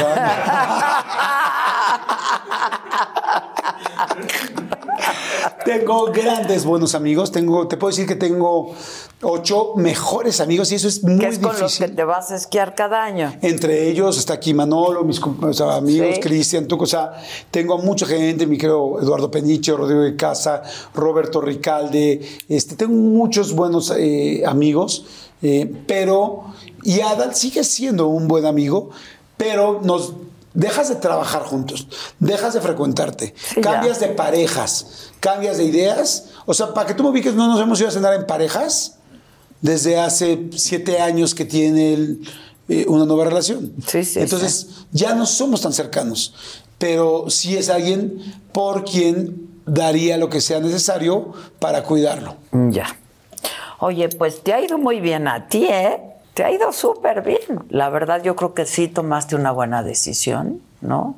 De emprender tu propio camino. También creo que profesionalmente llega un momento en el que uno se tiene que probar a sí mismo porque tienes la inquietud y es legítimo, ¿no? Y te ha ido a toda madre, Jordi. Trabajas un chingo, este, estás en todos lados, eh, produces, pero también conduces, pero estás en miembros, este, regresaste a Unicable, ¿no? Con tu late night. ¿Qué sigue para ti profesionalmente? Personalmente ya me lo dijiste, tu camino ese que espero encuentres, compadre. Gracias. Pues mira, sí estoy muy agradecido con la vida, con los equipos. Eh, Siempre he sido equipos y todo lo que afortunadamente hoy la gente puede ver ha sido trabajo de todos nosotros. Somos, tengo la gran ventaja de un equipo de 20 años, 25 años de trabajo juntos y hemos crecido todos afortunadamente. ¿Qué me gustaría profesionalmente? Te voy a decir todo lo contrario a lo que creo que mucha gente está esperando escuchar. Poder trabajar menos, poder ganar más con el trabajo que hago, poder eh, balancear más mi vida, poder disfrutarme más a mí y profesionalmente en específico me gustaría mucho tener programas internacionales eh, en inglés y conquistar nuevos mercados, pero la verdad es que yo desde el día uno hasta hoy soy extremadamente feliz en lo que hago, igual que tú creo yo, soy, me apasiona mucho lo que hago. Entonces un día estaremos en el número uno en YouTube y otro día te estarán corriendo y buscando un nuevo proyecto, pero me gusta tanto lo que hago que no me asusta, porque mi- la mejor paga, no puedo vivir ahora sin la otra, pero la mejor paga es esta emoción de todos los días, ¿no? Hoy para mí es un día muy especial, muy lindo, eh, te lo he platicado muchas veces y ahorita que platicamos al final te lo diré, pero eres una persona que respeto muchísimo, que me encanta y el saber que podemos hacer este crossover, este concepto nuevo, que ambos nos estamos este, pues fogueando, no, no fogueando, porque la verdad, cero fogueando. Sí, ya ¿no? le hemos chingado bastante, Pero que, ambos podemos estar en esas nuevas plataformas y aprender y, y dominar nuestros estatus previos y aprender a hacer cosas nuevas. Eso es algo chingoncísimo. Entonces, a mí hoy está muy emocionado y, y- y casi siempre lo estoy. Claro, hoy es un día especial. Pero eso quiero, eso quiero seguir apasionado, pero trabajar menos y ver más por mí. Sí, yo también quisiera trabajar menos y ganar más, ¿no? Porque además ya hemos chingado mucho. Que ya ganas muy bien. He hablado con la gente de Chedraui. y O sea, ganas no. Lo de Chedraui es broma, ¿eh? ¿No son tu Este, patrocinador? No todavía, espero que después de esto sí. ¿no? Aplíquense, No, no, no, este te va muy bien a ti. La verdad es que cuando uno trabaja necesariamente te va bien y el dinero tiene que pues ser una buena, tiene que remunerar tu esfuerzo y, y tu trabajo. Así es que te deseo que te vaya muy bien. En mi programa yo no doy regalos. La verdad, pues no me alcanza el presupuesto, la neta. Pero sé que en el tuyo sí. Entonces, este, pues te tengo un regalito aquí, porque además sé que tú- Ay, oye, yo estoy emocionado como, como los invitados. así de, Pero- ¿Qué será? sí, ¿Qué será? Pero además no crean que sabe cuál es No, su no chingado idea, ¿eh? regalo, ¿eh? Toda la producción trabajó con Lo Adela. y hicimos Adela- muy bien, Sí, lo muy hicimos bien. muy bien. Sé que tú fuiste un niño scout, ¿no? Este, y ser un niño scout tiene ciertas implicaciones, ¿no? Desde el trabajo, la disciplina, el trabajo en equipo, el ir cada vez progresando y cambiar de rayas y etcétera. Y entonces, también sé que pues un niño scout tiene esta cosa de la pertenencia del grupo y de la familia. Yo sé que tú eres un niño scout dentro de tu corazón, ¿no? Y eso hay que celebrarlo, que siga siendo este niño ingenuo, porque creo que además la mejor manera de hacer entrevistas es la ingenuidad, ¿no? Y querer preguntar y querer saber. Y querer pertenecer. Y yo sé que ahora pues tú diriges una manada, ¿no? que es tu familia, que son tus hijos, y entonces te traje una de estas pañoletas de los Wow. niños scouts, ¿no? Este, una para cada uno de ustedes, tus hijos y tú, Wow, qué cosa tan más linda. ¿no? Este, que espero que la usen de pronto, ahora que te vayas de viaje con ellos, que todos usen su pañoleta de, de los niños scouts. Pero además también sé que dentro de los scouts, toma, te traje para que les pongas. Porque Ah, de los nudos, para- también- sí, para el nudo. Hay diferentes maneras de hacer los nudos. Sí, ¿no? Si sí, tú aprendiste varias. Sí, aprendí varias. Ese es el nudo como básico que se vende para poder hacer tu pañoleta. Y esto es algo lindísimo. Qué detalle tan lindo. Gracias, Adela. Gracias al equipo. No, y gracias al equipo, la verdad, Manolo, gracias, banda. Este, porque yo dije, qué chingados le regalo, ¿no? Está precioso. Ahora, lo que sí tengo que decir es que salió de tu lana, ¿eh?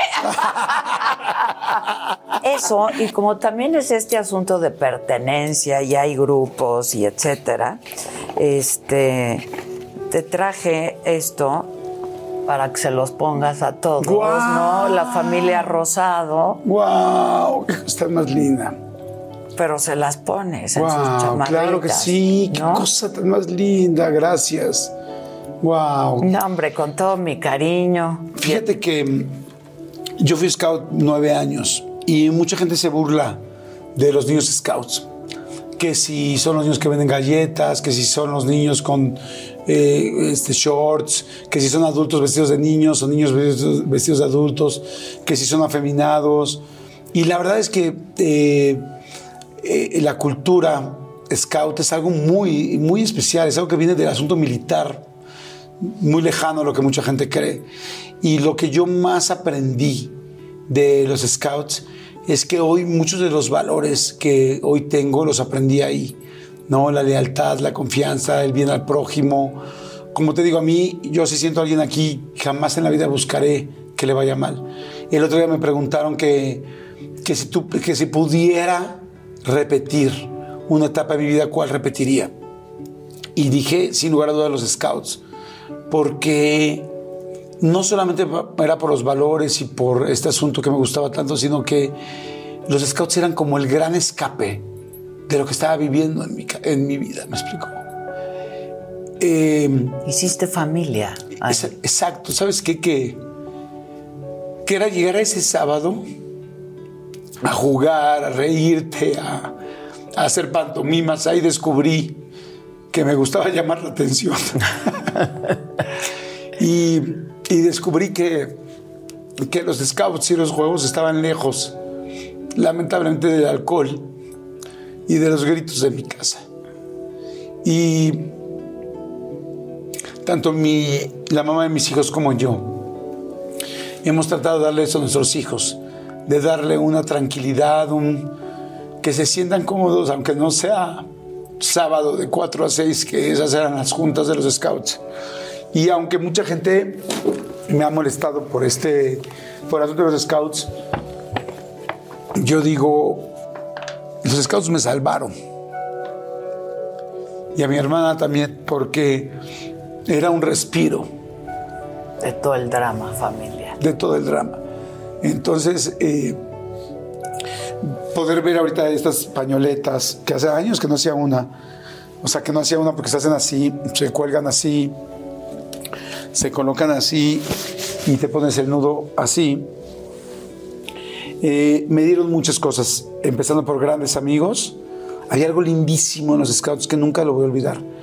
Cuando estábamos en los lobatos, que es la primera, la, la parte más baja, bueno, no más baja, sino el primer esca, escalafón. El primer nivel, digamos, primer nivel. porque va subiendo.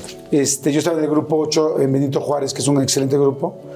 Este, ahí había una parte preciosa que era, tú luchabas por ganar un bordón, que un bordón era este palo que todo el mundo dice, ah, el palo de los scouts que todo el mundo trae ahí. Ese bordón pues representa muchas cosas, pero en mi grupo era algo muy especial porque hubo un, uno de los scouts de mi grupo que se llamaba Eduardo Briviesca, que tú cuando vas a una patrulla, el que va adelante es el guía y el que vas atrás es el subguía y se van cuidando. Y entonces ellos venían caminando en el desierto de los leones en un campamento y el guía venía liderando hacia donde iban y el subguía venía cuidando. Atrás del guía va el más chico de todos que se llama el primer scout. Y entonces resulta que eh, van caminando y de repente un árbol muy grueso se cae y se va cayendo y entonces el subguía que viene viendo y cuidando, que ese, ese es el formato, al último, corre porque va a caer en el primer scout. Híjoles. Y entonces avienta el primer scout, que es un niño de 13 años, el más joven, lo avienta para salvarlo y de momento que lo avienta, le, Le cae, cae. árbol a él. Y entonces, eh, evidentemente, bueno, no evidentemente, lamentablemente él fallece. Muere. Y a partir de eso, en mi grupo de scouts, el bordón, este palo que se regalaba cada año, que era literal como un premio, se llamaba el bordón Eduardo Briviesca y lo ganaba el mejor equipo. Y ese equipo, ¿cómo ganabas ese concurso? Lo ganabas eh, de manera... em, por juegos, por concursos, por ayudar a la vacunación de, de- del gobierno, mil cosas, O ¿no? por vender más por vender galletas. galletas. Fíjate que nunca vendimos galletas. Éramos, es que éramos un grupo muy nice, éramos muy de muffins. Ah. Los scones. No, los scones. No, no, para nada. Nunca vendimos nada. En realidad no vendíamos nada Ok. nosotros. Pero sí ayudábamos mucho. Y este, en el terremoto del 85, muchas cosas. Pero bueno, a lo que voy es que para ganarte ese bordón, tú ibas haciendo puntos en el año. Ganabas, te digo, por concursos, por juegos, por muchas cosas. Y una de las formas primeras con las que generabas puntos era pasándote revista, porque te digo que era como muy militar. Y pasar revista significa checar que traes buen uniforme, limpio, lavado, tal, y los ciertos puntos que tienes que traer. Lo bonito de todo el rollo, y de algo que me quedé siempre, es que esa revista te la pasabas tú. Y tú decías qué calificación tenías. Entonces tú decías, mis zapatos vienen así, mis, mis calcetines vienen así, traigo primeros auxilios, traigo esto para ayudar a alguien, traigo tal. Y tú decías, ¿Cuántos? de 0 a 10, cuántos puntos tenías. Y para mí se me hizo algo muy significativo que decía, qué forma tan más interesante de hacer una persona honesta. Y hacer una autocrítica. Porque si tú, puedes, si tú quieres ganar, puedes mentir y chingarte a todos, decir, todos tenemos 10. Y nadie te iba a cuestionar, pero era sobre tu conciencia. Yo tengo muchos defectos, pero una cosa que creo que es una de mis virtudes es que soy una persona leal y honesta. Y, y eso lo aprendí en los scouts. Este, digo, también mis papás lo eran, pero lo reforcé, lo aprendí, lo hice ahí. Entonces, este símbolo que dices ahorita de para mis hijos, yo me voy a ir de viaje este diciembre con ellos. Y vamos a un lugar de frío y pues llevamos chamarras porque, no somos- porque no somos tontos. Exacto, exacto. Entonces se los voy a poner en cada una. Te agradezco mucho, Adela. Ay, al este, contrario, Jordi, qué gusto. Este takeover estuvo bien padre, Está bien increíble. interesante. Este, y pues lo hacemos más seguido y cuando quieras y seguimos inventando cosas y muchas más. Y además ha sido muy exitoso y ha sido subiendo de nivel en tu vida, cosa que hay que celebrarlo. Yo te agradezco muchísimo, Adela. Yo, como te lo dije hace rato, yo te, te agradezco muchísimo tu tiempo. Te lo dije y te lo he dicho siempre. Eres una persona que yo admiro sobremanera desde siempre. Tu, profe- tu profesionalismo, tu trabajo, tu, eh, tu capacidad para moverte en todas las esferas. Pero hay algo que yo admiro todavía más de todo, ese profesionalismo. Primero, que no me pareces la mejor entrevistadora que existe en este país Te y siempre lo he pensado así y, y- y bueno, no tengo que comprobarlo porque siempre te he admirado. Muchas Y- gracias. pero hoy digo, wow, qué linda entrevista. Te agradezco muchísimo tu tiempo. A ti, a tu equipo, a todos, muchas gracias. A tu hermana que está aquí. Segunda, este, el saberte mover por, por arenas complicadas, movedizas, tal. Yo cuando digo, wow. Digo, si yo tuviera que hablar de política, tal, digo, ¿qué, ¿cuántas cosas tengo que aprender? Tercera, y la que yo creo que más admiro es tu capacidad de adaptación. El saber cómo uno puede decir, sí, tengo todo, tengo tal, pero me adapto, pero tal, pero me muevo, pero, ah, ok, Televisa, tengo esta situación, hago mi canal, hago mi saga, hago mi esto, y soy una chingona, y salgo a tal, porque verdaderamente yo creo que la primera persona en este país que se supo hacer realmente un crossover a lo digital fuiste tú, sin lugar a dudas. Conozco tus oficinas, conozco un poquito a tu gente, pero a través de tus amigas te conozco a ti y sé lo entregada que eres, lo profesional que eres, porque ustedes la ven como profesional, pero como persona sé el nivel que tienes. Y hoy no me queda, me- menos duda me queda, dándonos tu tiempo, haciendo ese proyecto que tenemos tantas ganas. Toda la gente preguntaba, ok, muy chingón tus entrevistas, ¿cuándo te entrevista alguien a ti? Y yo dije, es que para mí la persona que me gustaría que hiciera esa entrevista sería Adela Micha. Y para mí ha sido un placer. Te- Muchas gracias. Te lo agradezco con todo el corazón. Al contrario. Te, te felicito, te agradezco y te quiero dar un detalle muy sencillo. Yo sé que tú fuiste scout. No, no. Ay, bravo, qué bonito. Es algo- es algo muy sencillo. No, y lo que más me gusta además. Muchas ¿Sí? ¿Amas gracias. las flores? Con todo mi corazón y estas rosas tan bonitas. Muchas Qué gracias. bueno. La verdad, muchas gracias. Espero no, que. al contrario. Y pues despide tu entrevista de hoy No, y diles pues, que van la gracias siguiente. a todos. ¿no? Muchas gracias por su atención, por su compañía. Este programa lo van a ver en el canal de Jordi, ¿no? Este, pero también sigan la saga y como cosa suya. Claro, vamos a este, poner todo aquí para que sigan la saga. Pues es que realmente has hecho.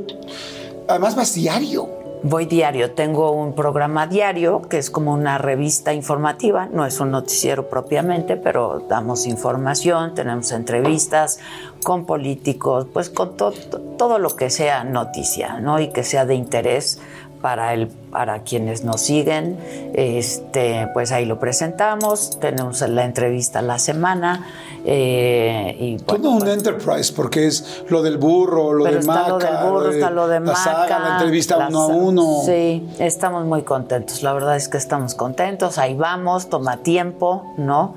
Este, pero ahí vamos, muy contentos. Tengo un gran equipo de trabajo. Yo también siempre hablo en plural. No, esto solamente se puede hacer en equipo. Entonces, uno da la cara, ¿no? Este, pero hay mucho trabajo atrás. Y quienes nos dedicamos a esto lo sabemos, mucho trabajo de escritorio, de horas nalga, de pleitos, de discusiones, de qué hacemos, no hacemos, si lo hacemos, qué opinas, ¿no? Este, y pues nada, yo creo que estamos donde estamos porque pues porque hemos trabajado mucho para estar en donde estamos. Tenemos mucho contenido que darles. Aquí estamos, no nos damos abasto cada quien porque podemos generar dos, tres horas diarias máximo y ustedes quieren mucho. Claro. Y entonces, crúcense con nosotros como nosotros más adelante. Sigue soltera, ¿no? Nos vamos a cruzar. Sí, cabrón. Pero todavía no soy perra. Bueno, sí soy, sí soy, sí soy bastante ¿Sí estás perra. soltera o no? Estoy soltera, Qué sí. bueno. Pues me da. Pues ni tanto, cabrón. No, no, digo, qué bueno para mí. Ah, ok. Estoy soltera, este, sí, pero ya es hora de emparejar, ¿no? Salud. Claro, por supuesto. Ya no tienes, pero yo te doy. Oye. Yo te doy, yo te doy. Es lo mismo que te iba a decir ahorita. Me- me- Hijo de la chica. Pues démonos, cabrón, Oye, démonos. te adoro, Me te quedé adoro. con la duda de cuando te contabas los puntos, los en, el- en los scouts, ¿contabas bien tus puntos? Siempre he contado mal. con la duda. Siempre he contado mal. Siempre me he Cuando la gente me pregunta, ¿y qué te pasó, Big Brother? Le digo, ¿qué te pasó? Me apendejé igual que casi siempre Exacto. con los números. Hay que aprender a contar, animal. Salud. Nos vemos, Salud. chicos. Gracias. Adela. Chao.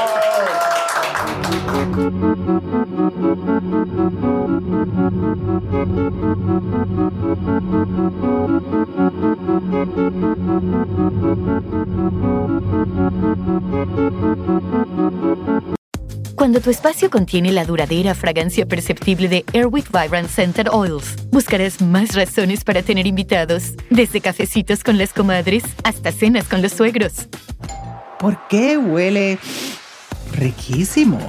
Airwick Vibrant Scented Oils transforma tu espacio con dos veces más de los aceites esenciales naturales comparado con Airwick Scented Oils regulares. Respira frescura con Airwick.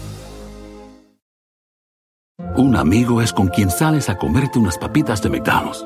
Pero tu mejor amigo es quien promete siempre echar sus papitas en la mesa para hacer un papita mountain contigo. Y esa es la única amistad que yo quiero. Para pa pa pa.